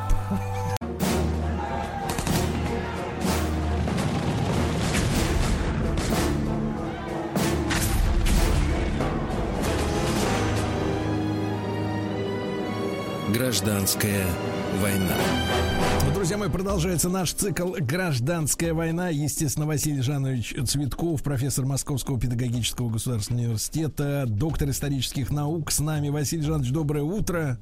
Здравствуйте.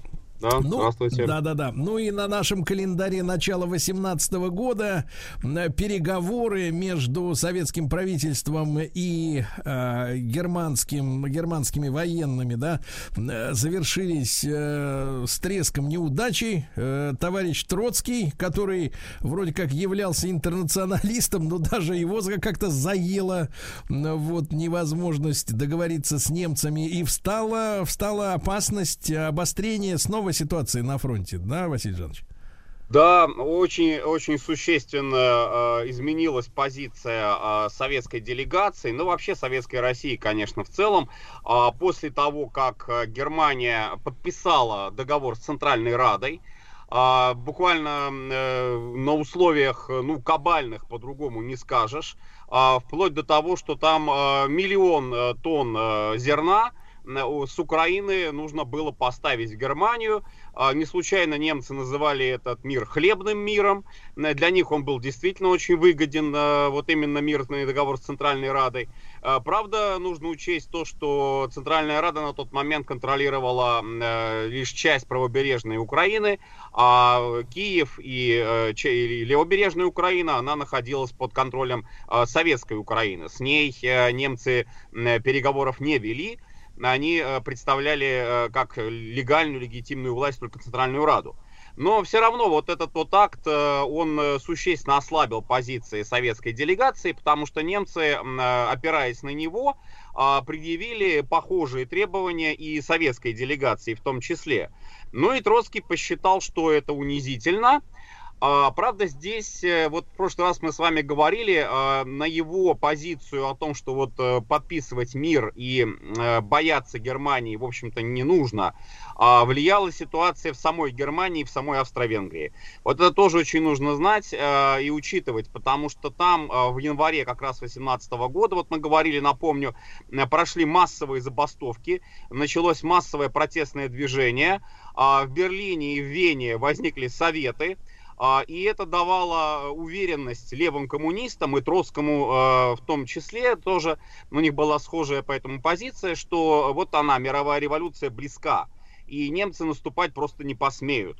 А у них тыл уже гнилой, тыл разваливается. И очень активную вели пропаганду по отношению к солдатам вот на Западном фронте, на Северном фронте. Разбрасывали листовки, на немецком языке разбрасывали листовки, шли братания, а, тоже вот как бы надеялись на то, что ничего не произойдет, что немцы воевать не начнут. И вот генерал Гофман, когда э, как раз разрывал переговоры, он предъявил эту листовку э, с текстом воззвания к немецким солдатам и э, показал, что вот что же вы, чем же вы занимаетесь вообще. Вот мы как бы говорим о мире, а вы у нас в тылу ведете подрывную работу. Вот такой был э, предлог, еще один, дополнительный э, со стороны немцев. И в этой ситуации Троцкий действительно вот решил встать в позу, красивую позу, безусловно, он э, оскорбился, как бы вот, ну, принял, что это не, не, не, нельзя, непозволительно вот такие вот обвинения выдвигать. А в то же время, естественно, вот то предложение о отводе войск э, из э, Прибалтики, полностью уже ее как бы освобождение от русских войск, как предлагали немцы, настаивали немцы, он тоже не принял. А, и э, в то же время сказал, что вот мы э, не будем сами начинать войну, то есть мы не собираемся становиться агрессорами э, в этом отношении, как бы вот он свою позицию объяснял. И что самое-самое плохое, наверное, в этом э, оказалось, он еще дал указание Крыленко, а Крыленко, напомню, у нас типографковерх стал после Духонина. Это прапорщик, том, который, что... да? Да, да, да, тот самый. А, и э, Крыленко, э, посчитав, что тоже вот как бы здесь переговоры э, заходят в тупик, в то же время немцы воевать не начнут, отдает приказ о демобилизации армии. А вот эти вот два факта, решение Троцкого, решение Крыленко, они, как я уже сказал, существенно ослабили позицию советской делегации. А, и тогда уже, опираясь вот на то, что Троцкий так себя ведет, э, ультиматум, по сути ультиматум, хотя по форме, может быть, он ультиматумом не выглядел. Э, но вот э, немцы заявляют о том, что они разрывают переговоры и возобновляют боевые действия. Mm-hmm. Опять же, вот интересно еще позиция Ленина по этому счету, потому что Ленина сейчас вот очень часто представляют как человека, который категорически был за мир и прям вот с первых же дней считал, что ничего вообще кроме мира невозможно. На самом деле, на самом деле у Ленина была позиция э, немножко другая он э, заявлял, что нужно затягивать, максимально затягивать, тяните, тяните переговоры до последнего. Почему? Видимо, тоже э, расчет был на то, что все-таки в Германии, в Австро-Венгрии начнутся какие-то события. Потому что у Ленина была четкая позиция. Либо революционная война, он ее категорически стопроцентно не исключал. А, либо да, либо мир. Вот либо-либо. Василий Жанович, ну а у, поскольку мы же знаем такую, м, такое, а, такую организацию, как Интернационал, да, вот третий Интернационал, который был там распущен уже при Сталине, я так понимаю, да, там в сороковые годы, кажется, А, вот связь между, эм, между коммунистическими, там, э, социал-демократическими партиями, вот это, как бы, так сказать, внутренняя теневая, э, может быть, э, развед, так сказать, деятельность какая-то, взаимное информирование. Ленин как бы надеялся или опирался на какие-то реальные сведения по партийной линии? И то, и другое. Ну, интернационала не было еще пока. Интернационал у нас появится в 2019 году, вот именно как структура, а, третий коммунистический интернационал. Но у него были очень тесные контакты с группой «Спартак».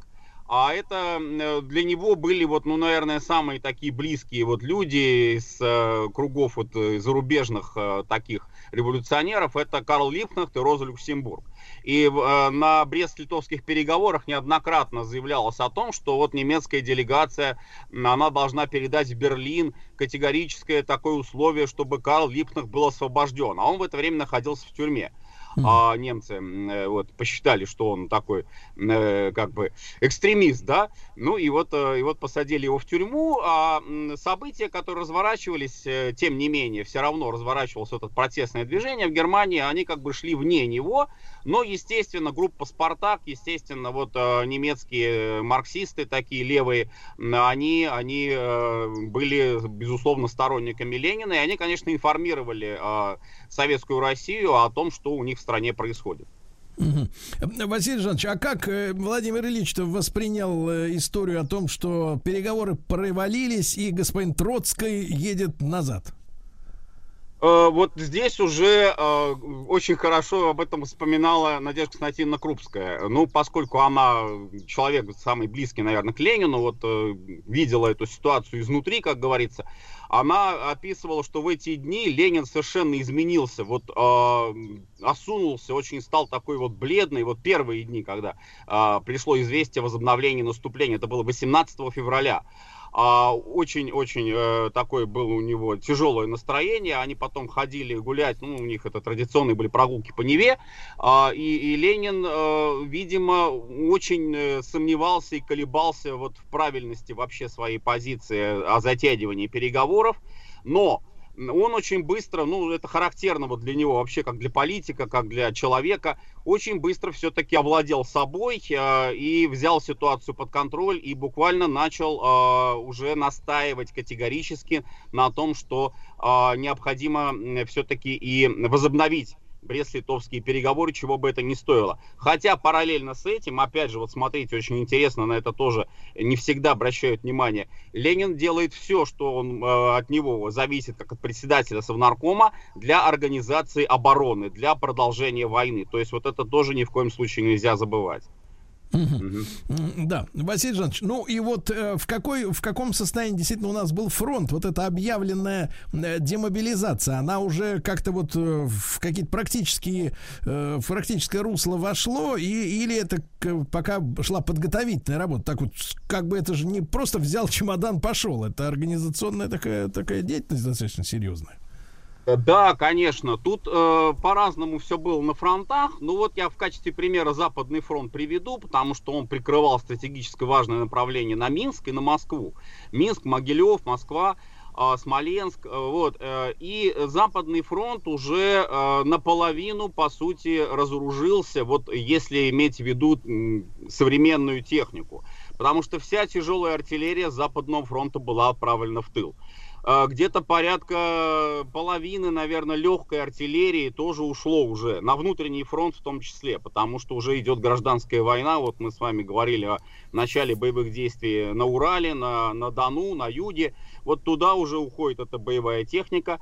А, остается э, почти вся кавалерия ушла. И осталось где-то порядка ну, 500 тысяч пехоты.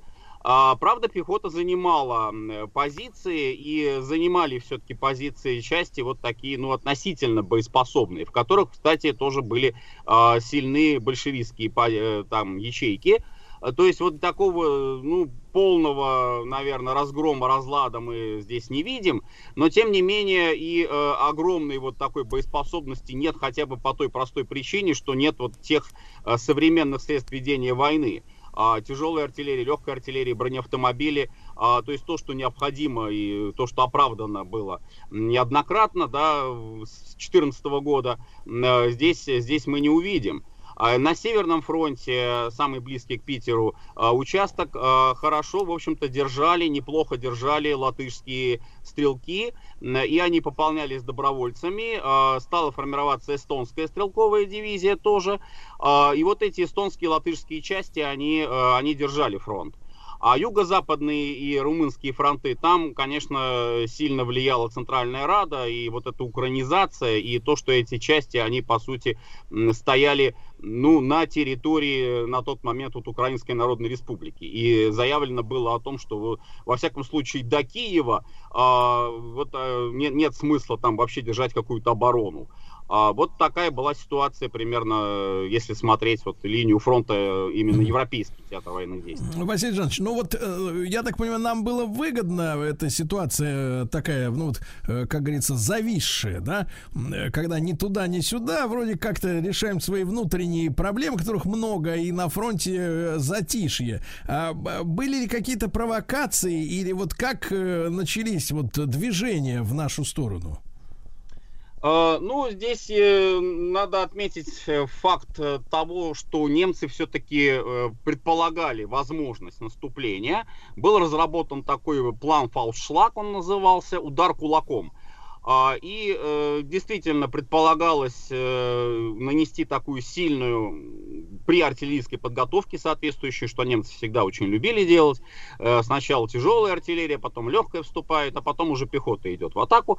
А, Нанести такой короткий удар и посмотреть, как вообще русская армия вы- выстоит или не выстоит а, после вот этого, в начале этого короткого удара. Дальше уже действовать по ситуации. То есть они не исключали выход на коммуникационную линию, во всяком случае, а, ближние подступы к Петрограду и где-то примерно до линии Смоленска. Но углубляться к Москве э, немецкий генштаб тоже не хотел. Вот это вот тоже надо иметь в виду, потому что э, постоянно у них стоял вот этот призрак, условно говоря, Карла XII и Наполеона. Э, То есть их задача была, вообще, если посмотреть вот эту стратегию немецкую, начиная вообще с 14 с 15 года, она сводилась не столько к э, захвату какой-то большой территории, сколько к принуждению э, к миру принуждению к сепаратному миру. То есть нужно было показать, э, показать России, что она не может воевать, э, что немцы ее превосходят, что вот э, при желании они, конечно, могут, в принципе, до Москвы дойти, но они как бы вот этого делать не хотят, они просто э, постоянно как бы э, вот э, подсовывают свои мирные условия. В данном случае Ленин это понял, и действительно вот этот сценарий немецкий, он э, и здесь тоже сработал в 18 году. Мгм. И, Василий Жанович, какую же дату мы можем назвать как э, вот э, начало обострения такого реального уже? 18 февраля это возобновление боевых действий. Причем, вот так, как я уже сказал, артподготовка, а, сильная, мощная, переход а, в ближайшую контратаку, ну, даже не контратаку, сказать, просто наступление, потому что с русской стороны там, а, по свидетельствам а, многочисленным, а, поначалу вообще никто даже не стрелял. А вот эта артиллерийская подготовка, она действительно ошеломила войска многие, которые стояли на фронте, а, и они начинают отступать, начинают отступать, э, и опять же отмечу, что вот эта демобилизация, которую Крыленко объявил накануне, Ленин ну, ну, успел буквально там отменить ее обратно, а, и, и снова заявить о том, что нужно, нужно сражаться, нужно вести боевые действия. А, Был принят план отхода на позицию вот под Нарвой и Псковом. То есть вот эта позиция э, должна была стать э, предельным рубежом отхода. И туда уже должны были направляться войска новые, войска, вот в том числе Красная Гвардия, Красная Армия, которая уже начинает формироваться с января 2018 года, и там предполагалось немцев остановить. Последний рубеж, если вдруг вообще все-таки им удастся прорваться, это Пулковские высоты. Это под Петроградом непосредственно уже вот окопы, которые к тому моменту э, вырыли, устроили эти позиции. А, ну, а Москве, до Москвы, о Москве речь не шла. Там все-таки предполагалось, что где-то вот действительно на уровне Смоленска хотя бы удастся немцев остановить. А хуже было на Украине, потому что там, по сути, Ки... оборону Киева могли, могли вести только вот части а, советской украинской армии, но они были не очень боеспособны на тот момент. А, к тому же у Центральной Рады было две дивизии, а, вот э, те самые дивизии, которые сформировали австро-венгерцы. А, и с помощью этих двух дивизий Центральная Рада в том числе принимала участие в наступлении на Киев. И э, польский корпус, вот в отличие от чехов, чешский корпус, чехословацкий корпус, он-то как раз достаточно хорошо сражался на тот момент на стороне вот э, России. А вот польский корпус Добромусницкого, сформированный, в общем-то, тоже э, Россией, э, он э, открыто поддержал немцев. Он вместе с немцами наступал на Минск, и в Минске легионеры польские э, там выступили, тоже были польские военнопленные, они вооружились, и Минск был сдан вот таким образом. А какое, какая атмосфера была вот в нашей армии на этот момент, если сначала, ну, многие приветствовали же, да, э, приход э, к власти большевиков, э, которые говорили о мире, да, декрет о мире, и, и вдруг вот это разочарование же, да, страшное, тем, что дек, декрет это, так сказать, это здорово, замечательно, бумажки это хорошо, а вот жизнь-то показывает, что надо защищать или, или, или, или как бы, как вы, как вы говорили, крестьяне крестьяне в окопах уже продумывали планы, как они будут землю помещичью делить. И тут вдруг, наконец, например, до башки-то доходит, что если не защищать фронт, то, в принципе, э, могут э, помещичью землю отобрать э, немецкие, как говорится, владельцы новые. И тогда делить будет нечего, да? Вот это раз, разочарованность какая-то вот в этих мирных инициативах сильная была. А, здесь, я думаю, надо все-таки отметить, что перелом в сознании начал проявляться достаточно быстро, потому что если проследить вот эту ситуацию от 18 февраля до где-то примерно 1 марта, 2018 года, а, то да, сначала вот господствуют эти настроения, но они, кстати, и остались тоже, они никуда не ушли. Э, настроения, характерные для крестьян, это настроения, которые выражались одной формулой «до нас немец не дойдет». То есть мы типа тамбовские, мы уральские, мы сибирские, а до, до нас немец не дойдет. А, конечно, для латышей и эстонцев эта формула абсолютно не, не работала. Они уже ощущали, как говорится, немецкий сапог на собственной территории. А, вот, а здесь, здесь, да, вот была такая самоуспокоенность. Но но э, буквально вот первые дни, и Ленин вот об этом как раз тоже и говорил очень много, э, и 23 февраля вот в том числе э, начинается массовая запись добровольцами. Вот это очень важный, очень показательный, на мой взгляд, пример. Э, запись добровольцами в Красную Армию. Э, это мне немножко напоминает, вот э, и в то время делались тоже такие сравнения, в 18 году, с ситуацией франко-прусской войны. А, когда возникла Парижская коммуна. Ведь что произошло вот в двух словах? Армия Франции разбита, Наполеон III попал в плен, а, да. позорно совершенно вот э, по сути идет война, и да. тогда восстал Париж. Париж восстал, и начинается запись э, волонтеров э, в Национальную да. гвардию. Василий Жанович, после новостей новостей спорта продолжим. Василий Жанович Цветков, доктор исторических наук в нашем цикле «Гражданская война».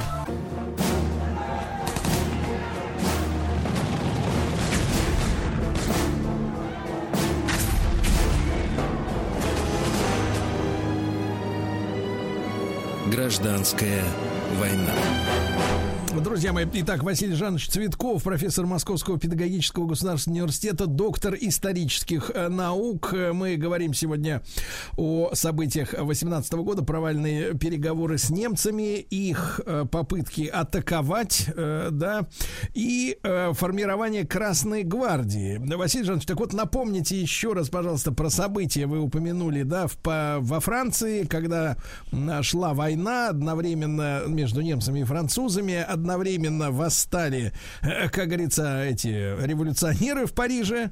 Да, Да-да. вот все это Э, напоминает. И, э, и что? И не просто вот там восстание происходит, да, объявляется Франция республикой, э, заявляется о начале уже э, новой войны э, с немцами, ну как бы ра- раньше войну вел император, да, вот похожий сценарий-то по сути вот с нашей ситуацией.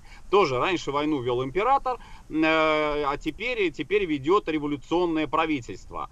А, И да, создаются вот эти отряды национальной гвардии, потом, ну, оборона Парижа, там вот эта знаменитая блокада, немцы окружили Париж, да, когда он держался в осаде, и возникновение Парижской коммуны, то есть э, уже правительство, которое э, и, э, в принципе, готово продолжать вот рев- революционное а, такое сопротивление.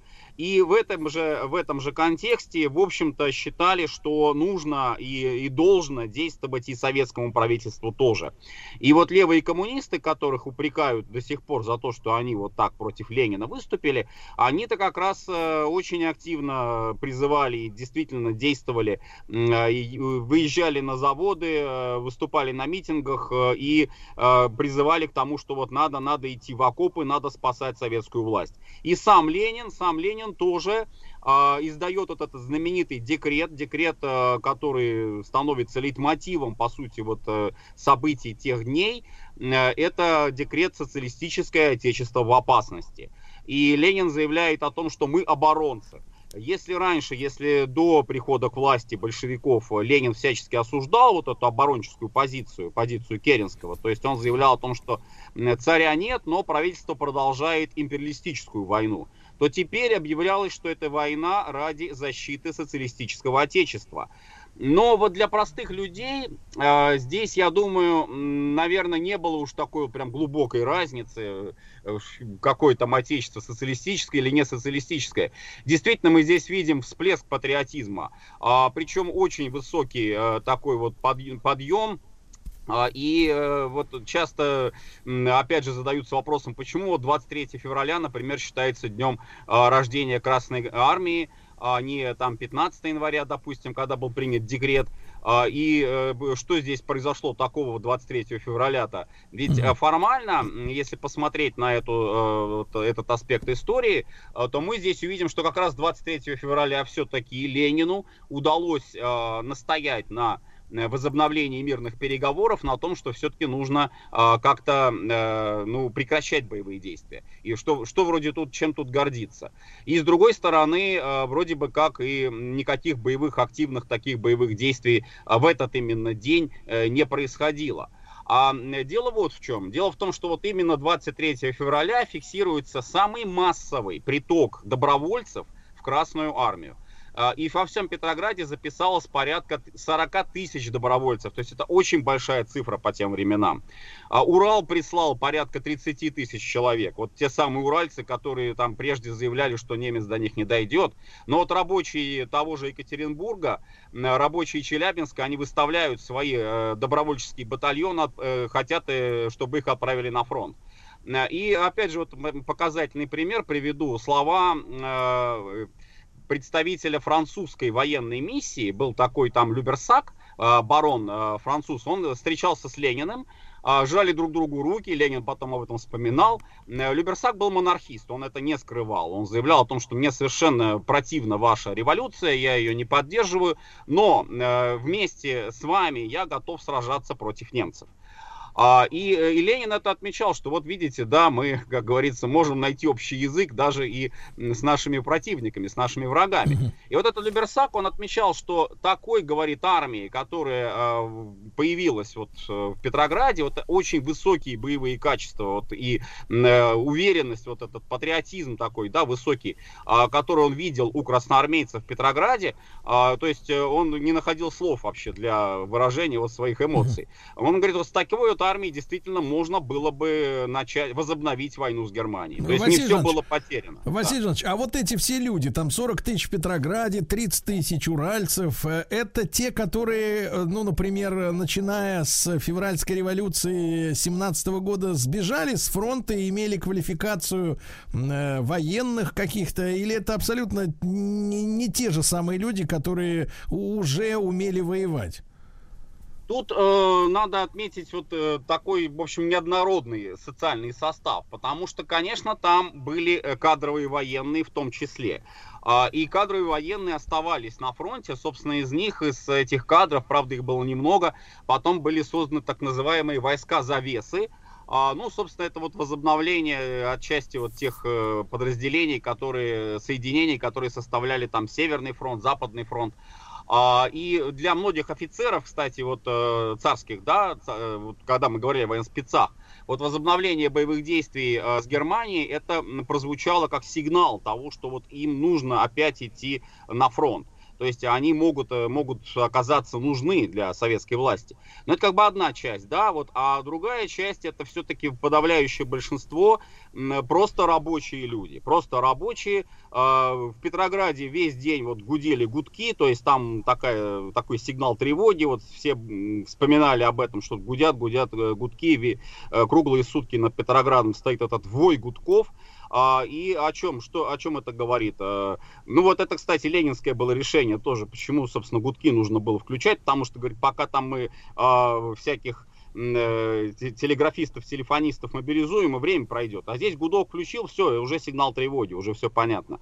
А, и вот идут рабочие добровольцы. Это, опять же, вот не эти крестьяне вот в, в серых шинелях, да, которых было большинство в русской армии, это, это рабочие. Это действительно такая вот рабочая уже среда, она вооружается. Почему? Вот я и говорю, что здесь много проводилось параллелей с а, Парижем потому что там действительно тоже вот этот рабочий, рабочий контингент Национальной гвардии, он э, держал оборону вот уже после того, как регулярные части французской армии, они не смогли немцев сдержать.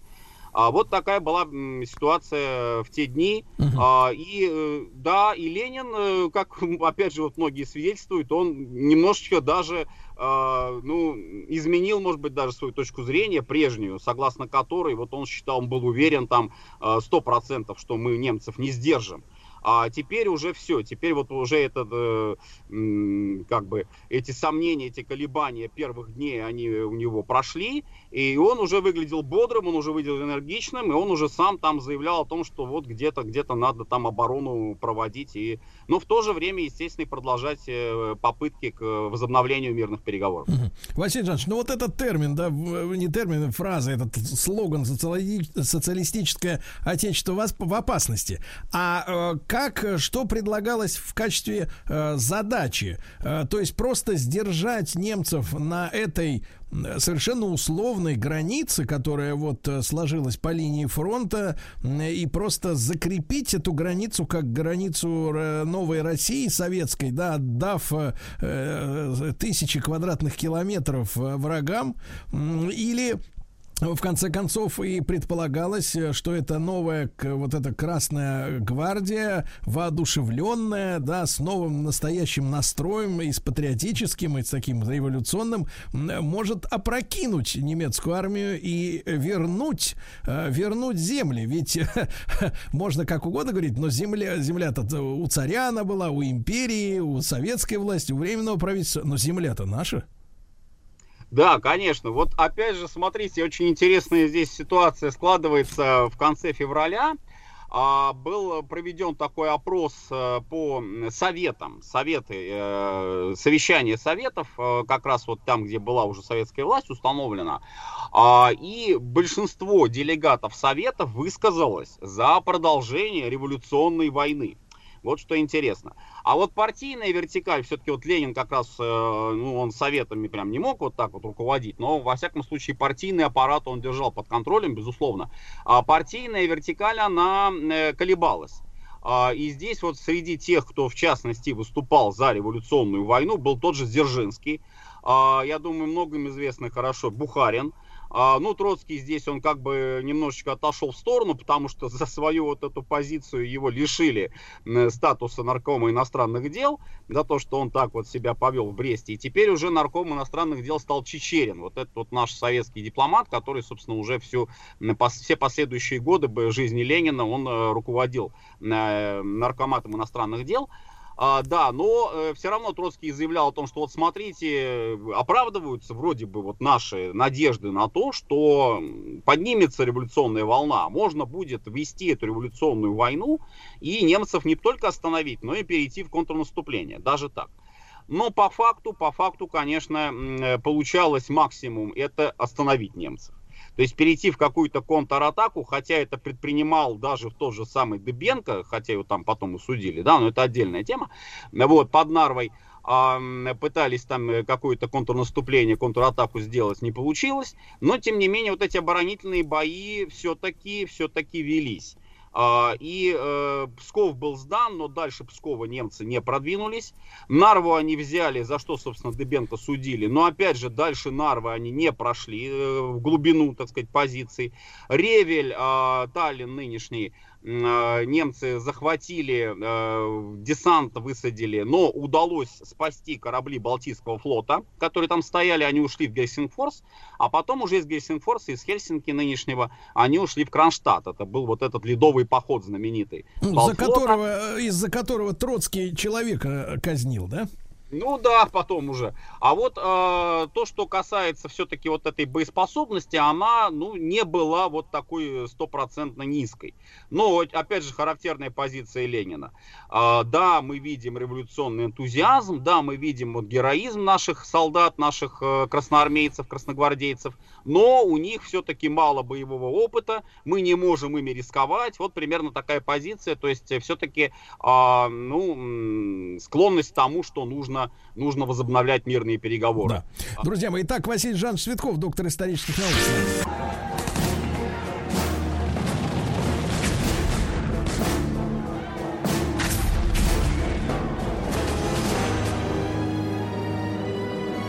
Гражданская война.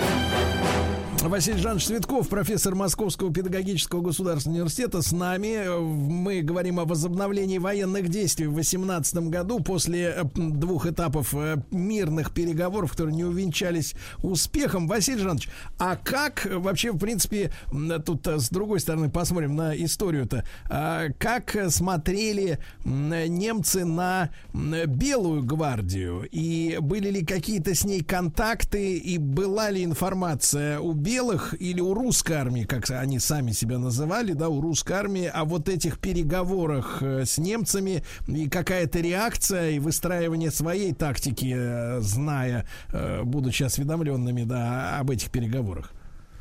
Да, конечно, осведомленность была. Более того, это очень активно использовалось э, как тезис, который показывал вот несостоятельность советской власти, а, не, невозможность ее каким бы то ни было образом претендовать на статус российской власти. Потому что российская власть, настоящая российская власть, вот как утверждали лидеры Белого движения, тот же Корнилов, тот же Алексеев а, на тот момент, она ни в коем случае, ни при каких обстоятельствах не имеет права э, вести каких бы то ни было сепаратные переговоры с немцами. То есть априори уже вообще сам декрет о мире э, считался белыми э, дискредитирующим полностью дискредитирующим российскую внешнюю политику. И поэтому, естественно, естественно они, они всячески от этого отмежевывались.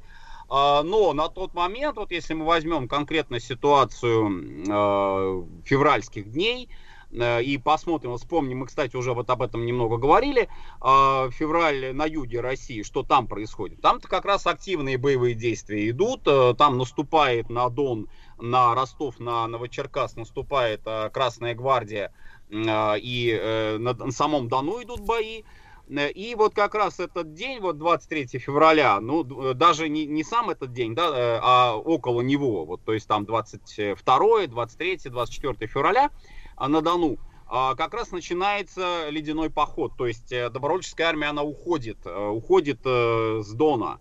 И в этой ситуации, естественно, уже понятно, что вот она никаким образом не может там с немцами вступить в контакт боевой. Да она и позднее тоже, в общем, непосредственного такого боевого контакта, за исключением э, нескольких э, случаев, но об этом позже, э, она не вступала. Но, а опять же, вот э, еще раз отмечу, что позиция была именно такой. То есть большевики не имели права начинать вообще мирные переговоры. Нужно было сражаться дальше. А, и отсюда вот этот тезис о том, что Ленин немецкий шпион, что Ленин действует в интересах Германии, он как бы подтверждался, подкреплялся вот этим фактом, фактом Брест-Литовских переговоров. А потом уже, когда мир был подписан, естественно, это стало еще дополнительным таким вот фа- фактором, что вот смотрите, что сделали большевики, э, как позорно они э, по- поставили страну вообще вот в такое позорное положение. И что же можно после этого говорить вообще, э, как можно называть их патриотами? То есть вот задавался такой вопрос. Василий Жанович, а вот э, ну, в интеллектуальной э, среде белых, да, хотя, я так понимаю, там их было немало интеллектуалов, но и вообще вот в тех, кто сочувствовал белому движению, вот прошел год э, с момента февральской, февральского переворота, да, вот, э, страна изменилась до неузнаваемости, война переместилась внутрь страны и трещал по швам фронт, да, вот э, в среде тех белых, которые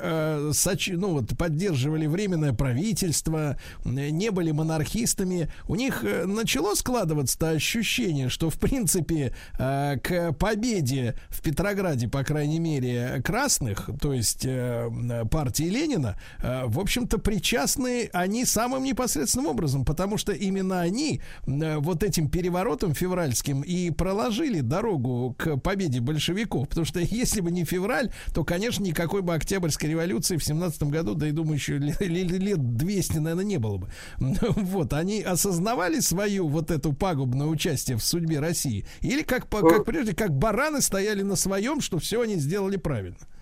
Сергей Валерьевич, очень вот вы хорошо озвучили эту точку зрения, но я хочу все-таки сказать, что эта точка зрения, вот эта позиция, что февраль породил октябрь, а октябрь породил Брестский мир там и что-то еще, я не знаю, но она озвучена-то была уже в эмиграции.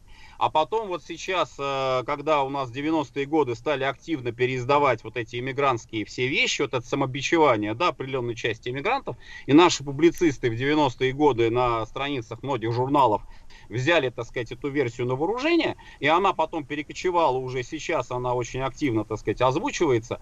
Вот это все, я хочу сказать, это все такое послезнание. Потому что на тот момент, вот конкретно, да, если мы возьмем э, ситуацию 17 года, а, то э, вот этой взаимосвязи непосредственной, да, белые виноваты в феврале, именно белые, да, э, никому в голову это прийти не могло тогда, в тот момент. За исключением, может быть, таких стопроцентных монархистов, которые, кстати, между прочим, а, как тот же самый Пуришкевич предлагал свои услуги Смольному, когда началось наступление немцев. Он тоже говорил о том, что вот, а давайте я сейчас вместе с вами, с красноармейцами, пойду на фронт, я хочу немцев бить.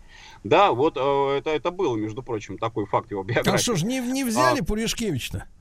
а вот да, вот так вот. Все-таки вот, как говорится, Красная Гвардия не нуждается в помощи э, монархических боевиков. Ну Вот, но э, ладно, это, как говорится, другой момент. Ну, а, то есть, но то есть, Василий Жанович, то есть, Да. Василий Жанович, можем подытожить так, что, как говорил Жеглов, упрямство первый признак тупости. То есть, вот взаимосвязь э, вот своих действий с последствиями люди, даже взрослые, образованные, с хорошим э, российским имперским высшим образованием, и, и все равно, и, как говорят наши современники, не отдупляли. Это печально, печально. Василий Жанович Цветков, доктор исторических наук в цикле «Гражданская война» с нами. Жизнь глазами физика. Друзья мои, э, мы продолжаем наш э, цикл «Жизнь глазами физика». Смотрим, э, как что устроено, ну, в том числе и в нас с вами, потому что сегодня речь пойдет о физике живой клетки, что там происходит внутри. Вот, смотришь на палец, ничего не видишь, ничего не видно. Вот, Александр Ерофеев с нами на связи, заведующий научно-исследовательской лабораторией биофизика научно-исследовательского технического университета МИСИС, наших друзей, наши друзья большие, э, кандидат физико-математических наук. Александр, доброе утро. Доброе утро. Э, Да, э, Саш, ну вот физика, э, так сказать, живой клетки, это вроде как нам все понятно, да? Ну, что главное заключается в клетке? Клетки делятся. Вот. Это мы помним из уроков биологии. А на самом-то деле устройство ведь э, чрезвычайно сложное. Вот э, как э, вы, как физик, понимаете, что там внутри происходит? А, да, вы правильно заметили, что клетки они делятся, но и это в то, одновременно это очень сложная система, которая в свою очередь также может, а, соответственно, питаться, какие-то свои результаты жизнедеятельности выбрасывать вовне. Она обладает множеством ионных каналов, которые регулируют давление внутри. Также внутри клетки находится цитоскелет, который, в отличие от нашего, динамически может меняться во времени который позволяет э, осуществлять транспорт внутри клетки. И в связи с этим, как вы понимаете, что это все еще находится на уровне гораздо меньше, чем сама клетка по размеру, и поэтому наш, не то что даже нашими глазами, а даже многими другими методами сложно увидеть и познать в наше время, потому что это уже э, имеет размеры как раз нано, и это уже такая более сложная вещь для осознания, понимания mm-hmm. для человека. Александр, а вот что является энергетической установкой, э, которая все эти процессы, как говорится, оплачивает? Потому что мы понимаем, всегда должен быть источник энергии. Без энергии ничего не происходит. Вот не, но... Ну, э, клетка, она за счет чего, собственно говоря, живет-то? Вот все это нам происходит. А, ну, как я и говорил, что она может клетка питаться, то есть так называемый эндоцитоз, это когда она что-то поглощает внутрь, осуществляет экзоцитоз. Но как давно известный момент, что многие энергетические моменты связаны с, вот, с молекулами АТФ, которые все в школе мы когда-то проходили и о них слышали. То есть это какая-то... А как вот это, это расшифровывается как-то аббревиатура АТФ? Аденозинтрифосфорная кислота, то есть она просто имеется в виду при э, реакции, в которых она участвует, сопровождается, когда ее, например, расщепление, сопровождается выделением тепла. Ну, не обязательно тепла, а выделением энергии, я говорил всегда. Соответственно, э, эта энергия используется во многих видах э, энергетического обмена в клетках. Ага. А, Александр, а что касается вот э, и понимаем, что при любом энергетическом процессе есть отходы, да? Э, да. Вот и у, и у большого организма, и у маленькой клетки, соответственно, и вот эта эвакуация, да, отработанных шлаков, скажем так, насколько это возможно на таком уровне, на на уровне говорить о шлаках, да, но тем не менее, вот эта вся транспортировка, вся эта система, как говорится, вывоза мусора, она насколько сложно работает и может ли она, как говорится, вот, например, с возрастом забиться, вот, и, соответственно, привести к каким-то заболеваниям уже на клеточном уровне, да, если эта механика нарушена? А, вы задаете, конечно, очень такие интересные вопросы. А, я бы сказал, даже сложные в какой-то степени. Да, конечно же, есть э, транспорт, как выбрасывание, есть э, так называемые визикулы, лизосомы. То есть это такие небольшие как бы шарики, которые состоят э, из кусков части вот мембраны клетки, которая вовне вот липидный слой. И внутри у них, например, у лизосома, у них как раз такая кислая среда, которая может разлагать э, различные так раз продукты жизнедеятельности. И потом клетка, она берет их, выбрасывает. Это так называемый экзоцитоз происходит. Вот. Своего, вот как раз мы больше изучаем, э, как раз разрабатываем всякие методы и сенсоры для да. изучения вот всяких этих процессов, в том числе изучения, вот как говорить, механики клетки, да, вот бывают клетки, нейроны, например, они с возрастом могут стареть, раковые клетки, они более, опухолевые клетки, они более твердые сами по себе. И на механике очень много завязано, в том числе перемещение клеток, и, соответственно, когда эти механорецепция, когда наступают проблемы с увеличением как-то жесткости клетки, с чем-то таким, то все эти процессы, они могут, конечно же, ухудшаться. Но Александр, а вы какой инструментарий используете для вот этого, э, вот этого изучения, да, в своей биофизической лаборатории? То есть, э, если это уровень, получается, меньше клеточного, да, то э, какой у нас сегодня есть, вот какие у нас есть способы туда проникнуть, все это увидеть, зафиксировать и понять, как это все работает? То есть, э, вот расскажите нам чуть-чуть. Я понимаю, что по радио э, о том, что можно было бы увидеть своими глазами, но я не про клетку, а про приборы, конечно, не расскажешь, но тем не менее, насколько это вот э, все уже продвинуто сегодня? Да, в этом как раз самая интересная часть нашей лаборатории, поэтому, потому что это а как раз это наши основные разработки, это наши основные преимущества э, как в России, так и в мире э, сами по себе, потому что мы у нас есть такой микроскоп, так. Называется сканирующий он проводящий. Основным его элементом и вообще основа всех наших технологий это такая простая вещь, как нанокапилляр. Это что такое? Это обычный капилляр из стекла или из кварца, который, вот если можете представить себе капилляр миллиметрового размера, и вот если его потянуть и нагреть, так. то на конце он сильно уменьшится. И если это делать контролируемо, например, греть его лазером и тянуть с заданной силой и временем, то тогда вы будете их его контролируемо растягивать и разрывать. И получается, что на другом конце у вас будет уже нанокапилляр, то есть наноконец находиться такой. Как многие называют его в мире, это такое путь, окно из макромира, наномир, потому что с одной стороны у вас миллиметровый конец, вы его можете взять этот капилляр в руке подержать, увидеть конец этот миллиметровый, а с дру- заполнить его чем-нибудь, чем вы хотите, а другой он будет как раз иметь наноконец.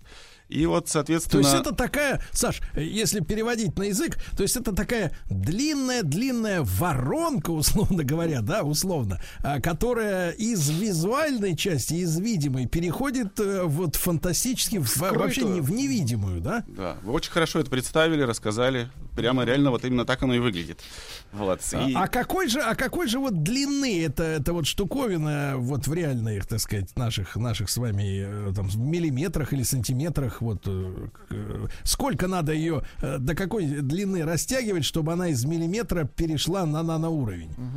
Ее, честно говоря, не нужно прямо иметь его сильно длинным. Это несколько миллиметров сам Всего? по себе. Да, да, да. Потому что это, это к этому- к этому мы стремимся, потому что тогда он ну, лучшими характеристиками обладает этот зонд сам по себе. Александр, а вот вы его держали в руке-то наверняка, да? Конечно, в этом же большое А вот преимущество, что вы можете спокойно держать в руке, не боясь сломать его Да. именно на наконец, потому что вы держите за большой макроконец. Да.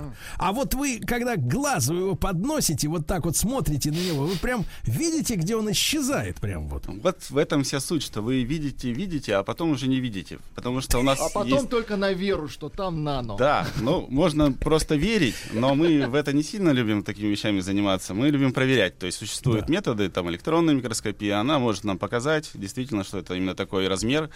И плюсом, э, в чем преимущество заключается, что мы, так как внутри мы можем его проводящий какой-нибудь раствор, обычный электролит, э, обычный солевой раствор заполнить. И когда м- мы как раз в это используем эту суть, что у нас, например, находятся на чашке Петри, ну, на подложке клетки живые, да, в растворе в близком физиологическом или физиологическом, в котором приятно жить. И он сам по себе солевой. И если вы один электрод кинете в раствор, а другой поместите в капилляр, в котором будет такой же раствор, и начнете мерить ток. То есть вот движение ионов через вот это вот тонкое отверстие. И вот даже поток вы уже можете сразу понять, какого размера это отверстие. Вам не обязательно каждый раз ходить и проверять на какой-то там более сложный микроскоп.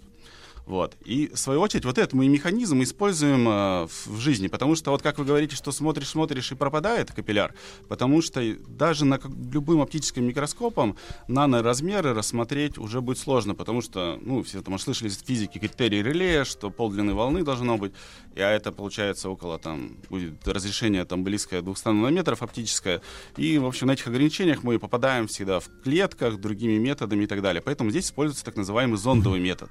Вот это вот тонкий нанокапилляр, он когда, подх- мы, когда вот мы через него подаем э, ток, и он, когда через него бегут ионы.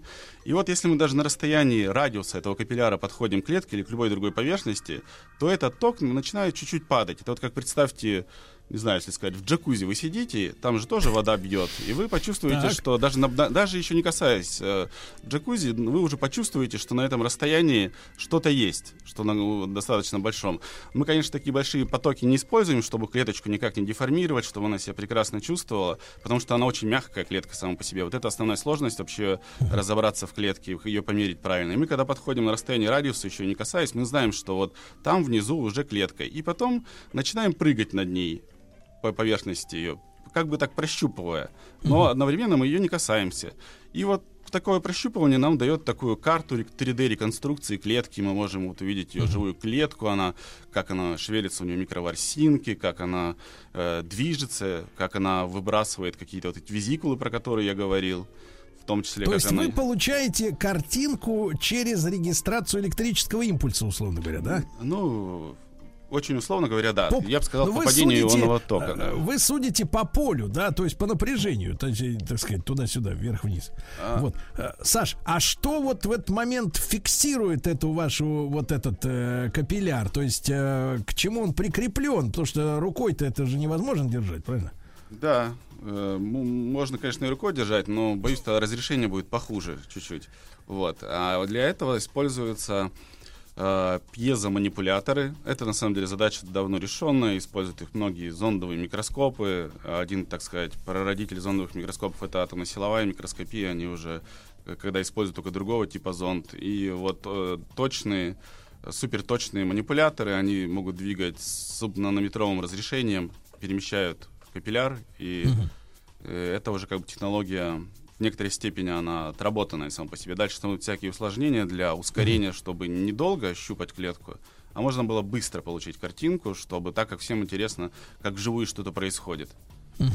Александр, а вот этот новый метод, да, который у вас разработан при помощи этого э, чудного капилляра, да, а он э, что нам э, нового может рассказать о клетке, чего без такой, э, так сказать, э, без такой оснащенности ученые узнать не могут? А, ну, начнем с того, что самого простого. Как она даже выглядит. Вот ее поверхность, как она выглядит. Потому что, ну, я могу вкратце сравнить с, аналогами предыдущими. Это, например, мо- больше, мне кажется, известен всем и хорошо распространенный метод электронной микроскопии. Я думаю, про него, наверное, много здесь говорили когда-то. И он прекрасен, конечно, для материаловедения, наилучшее разрешение и так далее. Но когда он работает в вакууме, и получается, что вам нужно клетку поместить в среду, которая для нее не свойственна. Это мы как сравниваем, что в том Ну, случае... не живую природу, грубо говоря, да? Это как сравнивать, например, человека и мумию. Мгм. То есть, если его высушить человека, получается такая вот мумия, да. Ну, мумию тоже можно изучать, но человека, наверное, интереснее. Да. Да, во-первых, даже как она выглядит, и мумия, она отклика никакого не даст, она не отреагирует на какое-то воздействие, а нам все-таки важно знать какие-то реакции на какие-то воздействия. Да. А другой метод, например, который также зондовый, который можно поместить в раствор клетку уже и попытаться ее так же прощупать, как мы это делали, это вот как раз метод атомной силовой микроскопии, который вот в мире хорошо распространен. Но у него такая проблема, что они щупают не капилляром, который на расстоянии еще очень клеточку издалека почувствовал, а они используют так называемый кантилевер, это такая кремниевая игла, или бывает шар иногда используют на такой кремниевой консоли. И тут возникает вопрос, кто почувствует быстрее, что, ну, чтобы он что-то почувствовал, он должен изогнуться консолью. Чтобы кремниевая консоль изогнулась или клетка изогнулась. Ага. Поэтому в итоге То есть получается... есть риск, э, есть риск изме- искажения, да, вот. Да, э, совершенно формы. точно. То есть, как эм, могу даже привести, например, пример. То есть, например, мы на расстоянии почувствовали, что там есть клеточка, да, а они нужно уже, вот, кто использует этот метод, ее немножечко продавить. Поднажать, Да, поднажать. да. И вот, например, есть э, это очень хороший известный профессор Плескова в Нижегородском институте. Она изучает нейтрофилы. И вот она долго изучала, используя метод атомной силовой микроскопии, и потом, когда она приехала к нам со своими нейтрофилами, то она изумилась. Она говорит, что раньше всегда считала, что нейтрофил, он низкий и лысый, а он, оказывается, высокий и кудрявый. Потому что... э, все- А кто такие нейтрофилы? Нейтрофилы — это клетки нашей иммунной системы. А. Вот, и они как раз, э, они такие очень активные, они могут поедать, грубо говоря, фагоцитоз, осуществлять э, То есть, то есть, то есть, бактерии. Александр, получается, предыдущие методы, которые активно используются, они искажали картину реальную. В некоторой степени да. Дальше еще вопрос, что люди конкретно изучали этот, эти методы. Конечно, некоторые, так как люди стараются э, проводить более достоверные и аккуратные измерения, они там, конечно, проводят какие-то относительные измерения. И, может, какие-то относительные измерения все равно можно увидеть, но все равно лучше сразу как бы идти от более правдивой картины мироздания. Александр, а мы вот как э, с Владиком, э, звукорежиссером, на- начинающие журналисты, конечно, мы знаем заповедь журналистов, они э, начинают э, людей компетентных сразу пытать относительно того, а что нам это даст, э, э, как говорится, в перспективе. Но если вот так и без желтизны, э, без сенсационности какой-то, да, излишней, но тем не менее, вот эта точность в понимании реальной картины, да, когда у нас есть действительно объективная картина клетки. Что она высокая и кудрявая. Да, и более точное понимание, что она из себя представляет. Вот нас э, в плане именно и уже при помощи этого инструмента исследования клеток, э, э, как может продвинуть и какие проблемы, как вы думаете, поможет решить? Я без постановки конкретных сроков, но тем не менее, вот направление, как говорится, нашей борьбы, э, сказать, как может облегчить? Что приоткроет? Да. А, ну, для начала я хотел бы добавить, что именно как бы топография, получение как бы поверхности, это одна из возможностей, которая позволяет получить наш метод. А, перечислю, что в том числе мы можем посмотреть механику клетки, причем локально. Можем посмотреть распределение pH, активных форм кислорода, но это тоже некоторые уже вещи такие более детальные, там, медь и так далее. То есть, или померить ионные каналы. То есть мы можем мерить не только топографию, но еще и функциональные свойства на таком уровне. И как, где это как нам может помочь? У нас на самом деле все задачи мы стараемся иметь достаточно практические, вот. И у нас их несколько, которые сейчас практических. Это одни из них это как раз э, как, используя наши методы, можно например, именно на клеточном уровне понять эффективность некоторых, некоторых видов противоопухолевых препаратов. Другое наше направление это мы сейчас изучаем болезнь Альцгеймера, то есть э, моделируем образование мелоидных образований на клетках, смотрим, как они появляются и как это влияет на их механику, потому что этот процесс все очень плохо изучены, потому что на данный момент существует только симптоматическое лечение Альцгеймера, а препаратов, которые на рынке именно саму суть лечили, их нет, поэтому очень важно именно понять на таком тонком уровне, в чем, какие проблемы могут возникать. Вот. Потом мы занимаемся э, исследованием некоторых э, мутаций, например, в ядре, которые приводят к изменению механики и потенциально приводят к некоторым мышечным атрофиям. И плюсом еще мы можем, например, на нейронах изучать э, такое явление, как э, боль, э, и в том числе против, ну, обезболивающие препараты. То есть сразу же уже на нейронах э, понимать, э, какие дозировки, какая там, так называемая нейропластичность, как они могут отвечать на них и так далее. То есть мы стараемся быть максимально приближенными. И в том числе мы делаем еще сенсоры на основе тех же самых нанокапилляров, которые, надеемся, в перспективе могут иметь применение малоинвазивный мониторинг вообще в организме человека. Слушайте, ну это великолепно, великолепно. Я думаю, что благодаря, Александр, вам э, наши слушатели внимательные, вот, они поняли, о чем мы сегодня говорили, и это восхищает, восхищает. И, в общем-то, э, в, принципе, спасибо вам большое, Александр, за ваши исследования, ваших коллег, естественно, тоже, всей вашей команды. Э, Мы, с Владиком с восхищением. Э, Да, Александр Ерофеев, зав, заведующий научно-исследовательской лабораторией биофизика Центра исследовательского МИСИС, э, кандидат физико-математических наук. И спасибо нашим ученым за блестящую работу. Спасибо вам.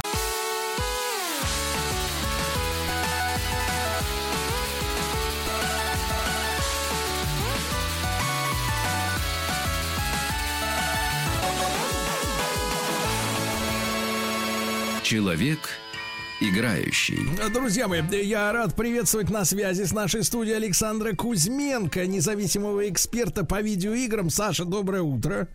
Да. Доброе утро, Сергей. Как же я по вам соскучился и по вам всем тоже, друзья. Вот смотри, какая стелит гладко. Ну что же, Саша, сегодня у нас тема-то такая, как бы философско-бизнесовая. Да, Зачем Будем говорить корпора- за деньги. Да. Да, зачем корпорациям вкладывать деньги в игры? Вот. А о каких корпорациях, собственно говоря, идет речь, Саша?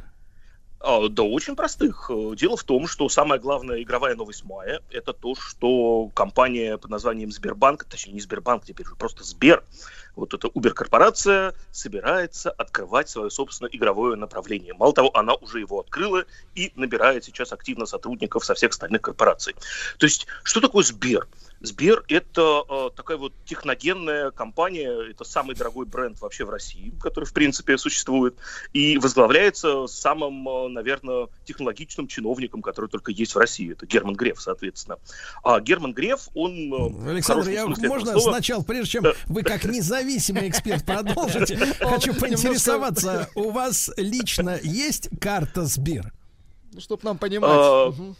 Мгм. Вы Градус. знаете, Сергей, да, э, в России сейчас не иметь карту Сбер это примерно как не мочь расплатиться обычными деньгами.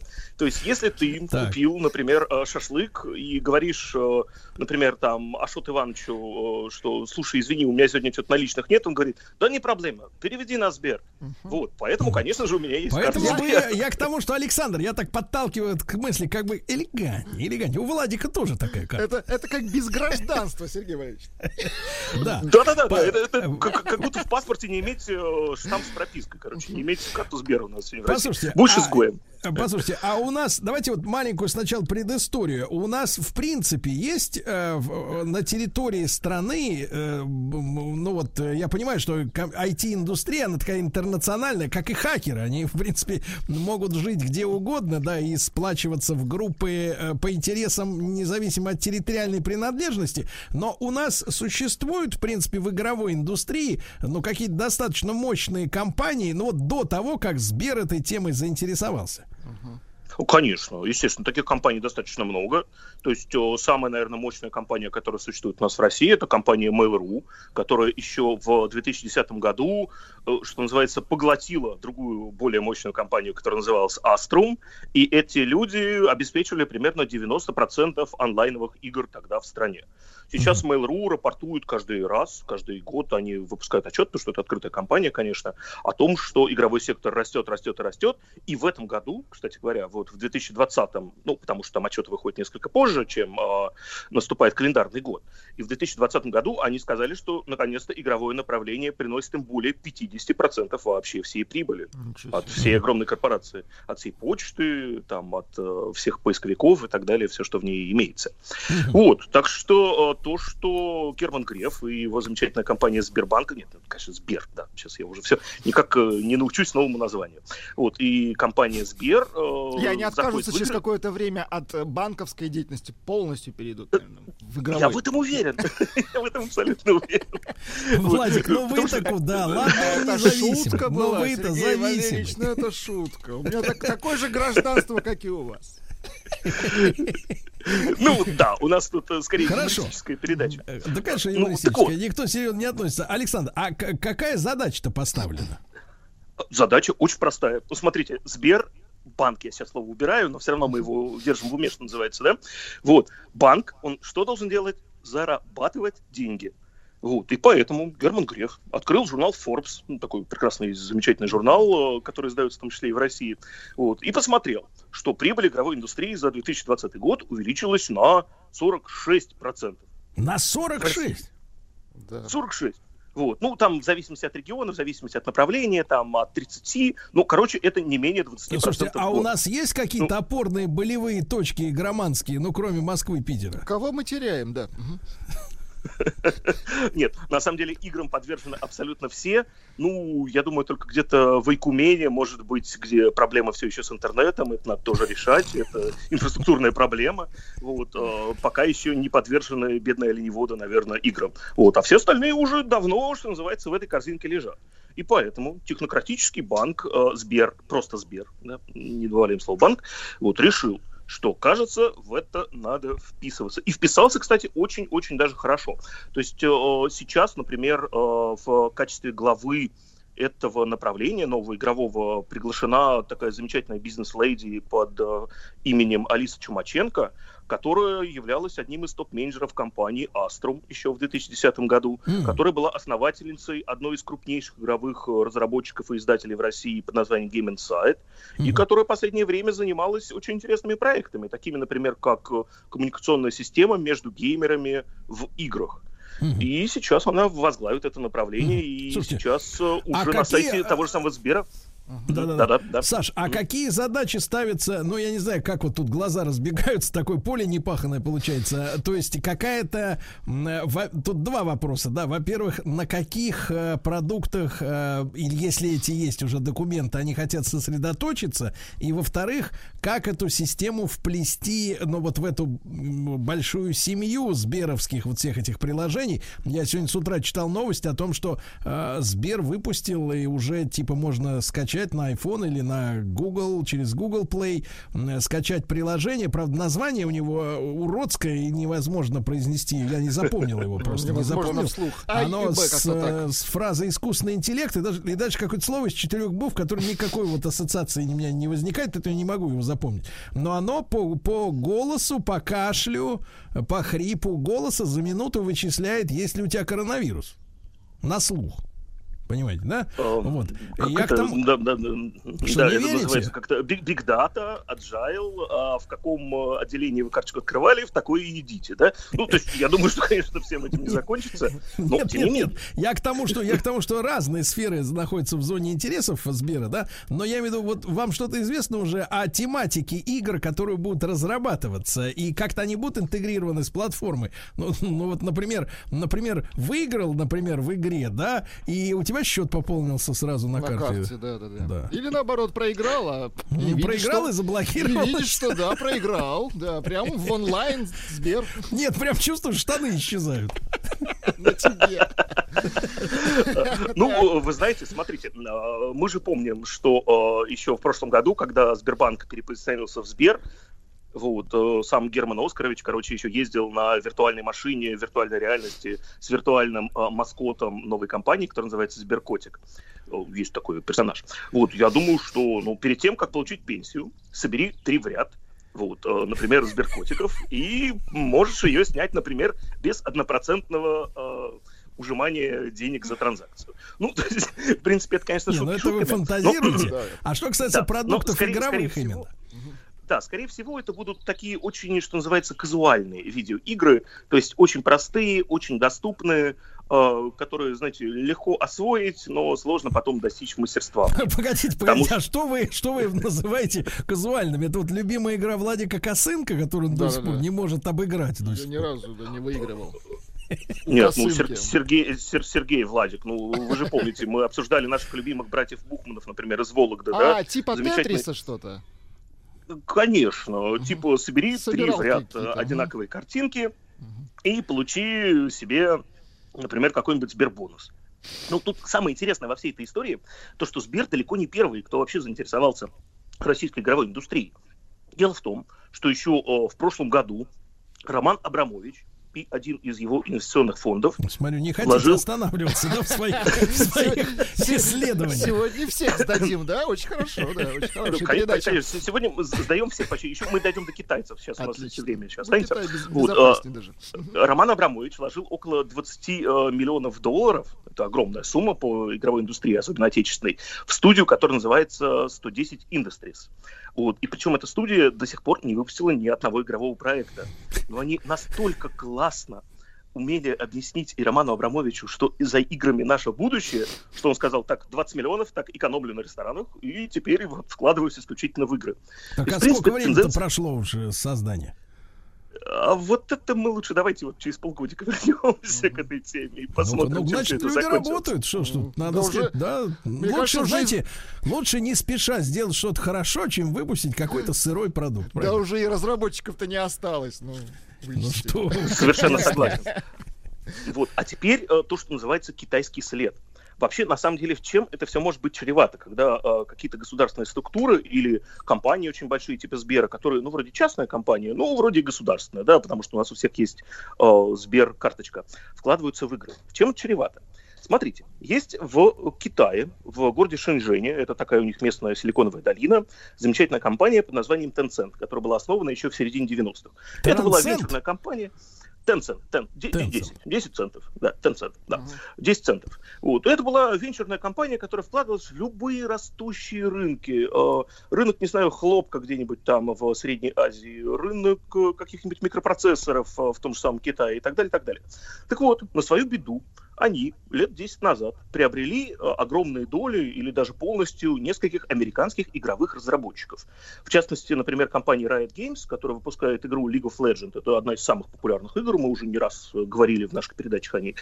И компания Epic Games приобрели около 50%. А Epic Games это компания, которая делает игровые движки. Ну, то есть вот то, на чем все игры, собственно, и собираются. Приобрели они их, сидят, пожинают плоды, там пьют свое соджу китайское, короче, радуются. И тут вступает в игру американская а, комиссия по ценным бумагам. Есть у них такое вот э, мероприятие в Америке. Вступает в игру и говорит, так, секундочку, а что это вы делаете? Говорит, «Э, китайцы почему-то владеют нашими замечательными американскими компаниями, которые видеоигры делают. А там же есть личные данные, а там же есть там персональные какие-то идентификаторы. Это что же это? Китайцы теперь пытаются нашими компаниями завладеть И дальше получается история в стиле э, ТикТока. Как помните, да, когда Трамп сказал, что ТикТок должен быть американским, или мы его вообще просто к чертовой матери запретим. Вот так же и сейчас вот эта комиссия по ценным бумагам сказала, что, секундочку, эти американские компании должны быть американскими.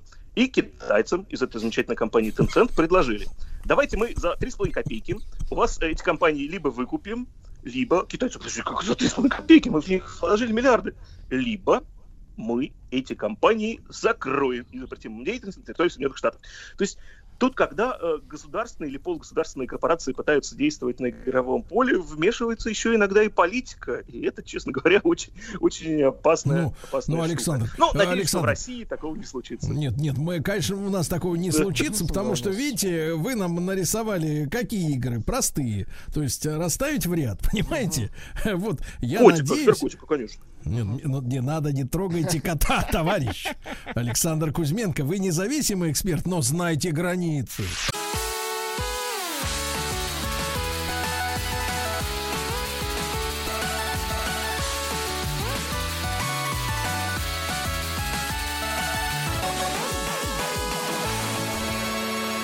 Человек играющий. Александр Кузьменко, я особенно хочу подчеркнуть эту фамилию. Независимый эксперт по видеоиграм. Сегодня пытается ответить на вопрос. э, Ну, вообще вопрос, конечно, он как бы и не... Я бы даже сказал, не надо ставить. Да не было вопроса, а программу надо переименовать э, Не «Маски вопрос. сорваны». Вот. Нет, нет, то есть так, не вопрос. Зачем корпорациям вкладывать деньги в игры? А, Вот, а, Александр, ну, конечно, мы понимаем, что самые, в принципе, корпорациям можно было ограничиваться, ну, в былые благополучные годы, э, десятилетия одним лишь фондовым рынком, да, когда все поняли, что там бабки делаются из ничего и как бы вообще просто из воздуха, и это все замечательно, потому что игры все-таки надо создавать, хотя вы видите, да, иногда вот вы говорите, корпорации, комп- вернее, компании игровые создаются, а игры они не выдают. Ну Вот, но надеемся, что выдадут в конце концов. А, вот, э, Александр, а с чем вы связываете вот такой рост, э, прибыльность игровой индустрии, как вы уже сказали, в России на, на 46%, 46% увеличения прибыли, да, в этой индустрии за э, истекший отчетный период 20 2020 года, это связано с тем, что наши, в принципе, люди, да, которые прежде э, старались э, играть в пиратские игры, скачанные каким-то образом, там, краденные, Да в подкидного они раньше играли. Э, Да, кракнутые, вот, а теперь они, значит, соответственно, обучаются просто культуре приобретать игры. А Вот, как вы, как эксперт, скажете, почему такая, такой полутора, полуторакратный рост? Ну, Сергей, тут очень просто все объясняется. Когда вас запирают в доме на несколько месяцев, вот, вы ищете себе всевозможные развлечения. Вот, и э, среди прочего, что есть в вашем телефоне, а у всех сейчас телефоны, это, скорее всего, смартфоны, находятся почему-то игры. И вы такие, ну, дайте-ка пособираю этих сберкотиков в ряд. И потом, и потом, и потом, и потом вдруг внезапно выясняется, что это занимает у вас очень много времени. Я не говорю, что это плохо или что это хорошо, но просто люди нашли себе другое развлечение. Потому что если раньше они ездили в метро, они, например, там читали газету, или потом чуть позже книжки, э, или потом чуть позже они смотрели какие-то фильмы или сериалы. Вот сейчас они сидят и собирают три в ряд вот этих замечательных э, персонажей. Вот, ну, то есть это с одной стороны. Вот, с другой стороны, э, девайсы, которые сейчас вообще существуют в мире, они все заточены под игры. То есть я уверен, что следующий электрочайник, вот у меня вот стоит э, буквально перед моими глазами хороший очень, который чай не варит каждый день, что вот следующая модель, которую я куплю, он будет поддерживать какие-то игры. И если ты быстренько соберешь, он закип- закипятится еще быстрее. Вот. И вот эта игрофикация, геймификация, как это правильно называется э, умными терминами, вот, она все больше и больше входит в нашу жизнь. И поэтому крупные корпорации понимают, что, слушайте, а вот этот сектор, в котором мы немножко даже не понимаем, вот, ну, он растет, и люди как-то вот тянутся вообще к этим всем играм. И я недавно в метро увидел бабушку, божий одуван, лет, наверное, 85 с лишним. Вот, и она сидела и очень-очень внимательно что-то рассматривала в телефоне. Ну, что может рассматривать бабушку? Какое-нибудь там поступление пенсии, например, там на счет Сбербанке, или еще что-нибудь. И тут я присмотрелся, что она делает. Она играет в хардкорную стратегию про то, как одни танчики налетают на других. И при этом она там как-то специальным термином игровым еще называется божит. То есть она делает просто вообще потрясающие движения очень быстро своим большим пальцем. То есть э, развивает еще и э, какую-то тактильную Моторику пальца. Вот. Моторику. Ну, да, а с другой верно. стороны, это Абсолютно полезно. верно. Может быть, и Альцгеймер попозже подкрадется, да? Ну, Кстати, да. Да, да. И Если игры, они уже давно признаны игры уже давно признаны э, отличной терапией, в том числе и для наших пальчиков, и для наших глазонек, и для наших всех остальных. Александр, а Ну, это вот вам, другая э, медицинская э, передача. Да. Да, да. Скажи просто, а вот вам не попадались какие-то... Я понимаю, что мы живем в то время, когда, в принципе, э, психиатрия капитулировала перед э, самыми гнусными явлениями в нашей жизни, объявив их здоровыми явлениями, не нуждающимися в лечении, да. Но, тем не менее, вот э, п- п- п- проникновение игрового подхода, ну, в общем-то, в те сферы, где действительно, ну, как бы, помните русскую народную поговорку, э, в делу время, потехи час, да? Мгм, ну, всю конечно. жизнь, всю жизнь на протяжении истории человечества, а, и не только в нашей стране, и, так сказать, э, но в любом нормальном обществе, классическом, да, было понимание. Есть работа, есть игра. Мы сейчас находимся в ситуации, когда игра проникает буквально, как вы сказали, да, вот в любое время суток, э, в любую деятельность, э, ну, скорее чайник ваш там начнет играть, чем вы с ним, вот, при помощи кипятка. Вот э, психиатры ничего не высказываются на эту тему. Что будет происходить с человеком, который, ну, перестает, грубо говоря, четко отделять обычную деятельность свою от игровой. То есть все превращается в какой-то, не знаю, шарабан какой-то. Вот постоянно с утра до ночи постоянно Хорошо иг- иг- игруха какая-то идет. Шарабан жизненный. Вот. Да. Так, так и есть. Без Вся наша жизнь это вся наша жизнь это большое шапито, да, и есть где-то Верховный Якубович, который всем этим будет руководить. Ну, смотрите, самый простой пример, который могу привести.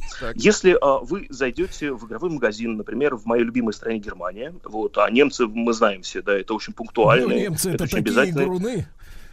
Очень работящие, играющие люди. Так вот, если вы зайдете в игровой магазин, то в списке топ э, самых популярных игр вы найдете симулятор тракториста, симулятор фермера, симулятор, э, не знаю, там, э, бармена в э, каком-нибудь э, шинке, там, немецком, да? И э, вы понимаете всю психологию людей. Они пришли на завод, например, Siemens, отработали там свою смену, собрали какой-нибудь там замечательный паровоз. Э, После этого они пришли домой, и во что они играют? Они продолжают играть в работу. То есть они продолжают уже быть только не сборщиком э, паровоза Siemens, а продолжают быть, например, трактористом, фермером или еще каким-нибудь таким замечательным человеком. Вот, то есть, в принципе, игровые механики, они заложены в нашу жизнь. Вы знаете, вот есть такие обезьяны, их даже называют игрунки. Вот, Потому что они постоянно играют, и в этом своем эм, игровом проявлении они обучаются новым навыкам. То есть давайте, они а давай я вас понял, Александр. То есть вы настаиваете на том, что сейчас происходит процесс приматизации от слова примат. Э, Скорее, это обратная эволюция Обезьянизация, правильно? Э, Игрункизация, Спасибо. я бы так да, это да, назвал. игрунизация, обезьянизация. Вот, ну, прекрасные перспективы, мне кажется. Александр, вам, как всегда, спасибо. Александр Кузьменко, независимый эксперт по видеоиграм. По крайней мере, до этого утра он таким был. Что произойдет дальше, узнаем. Да, Саш, спасибо. Э, Всем хорошего дня, Спасибо. товарищи. Осторожно, ветер. Еще больше подкастов «Маяка» насмотрим.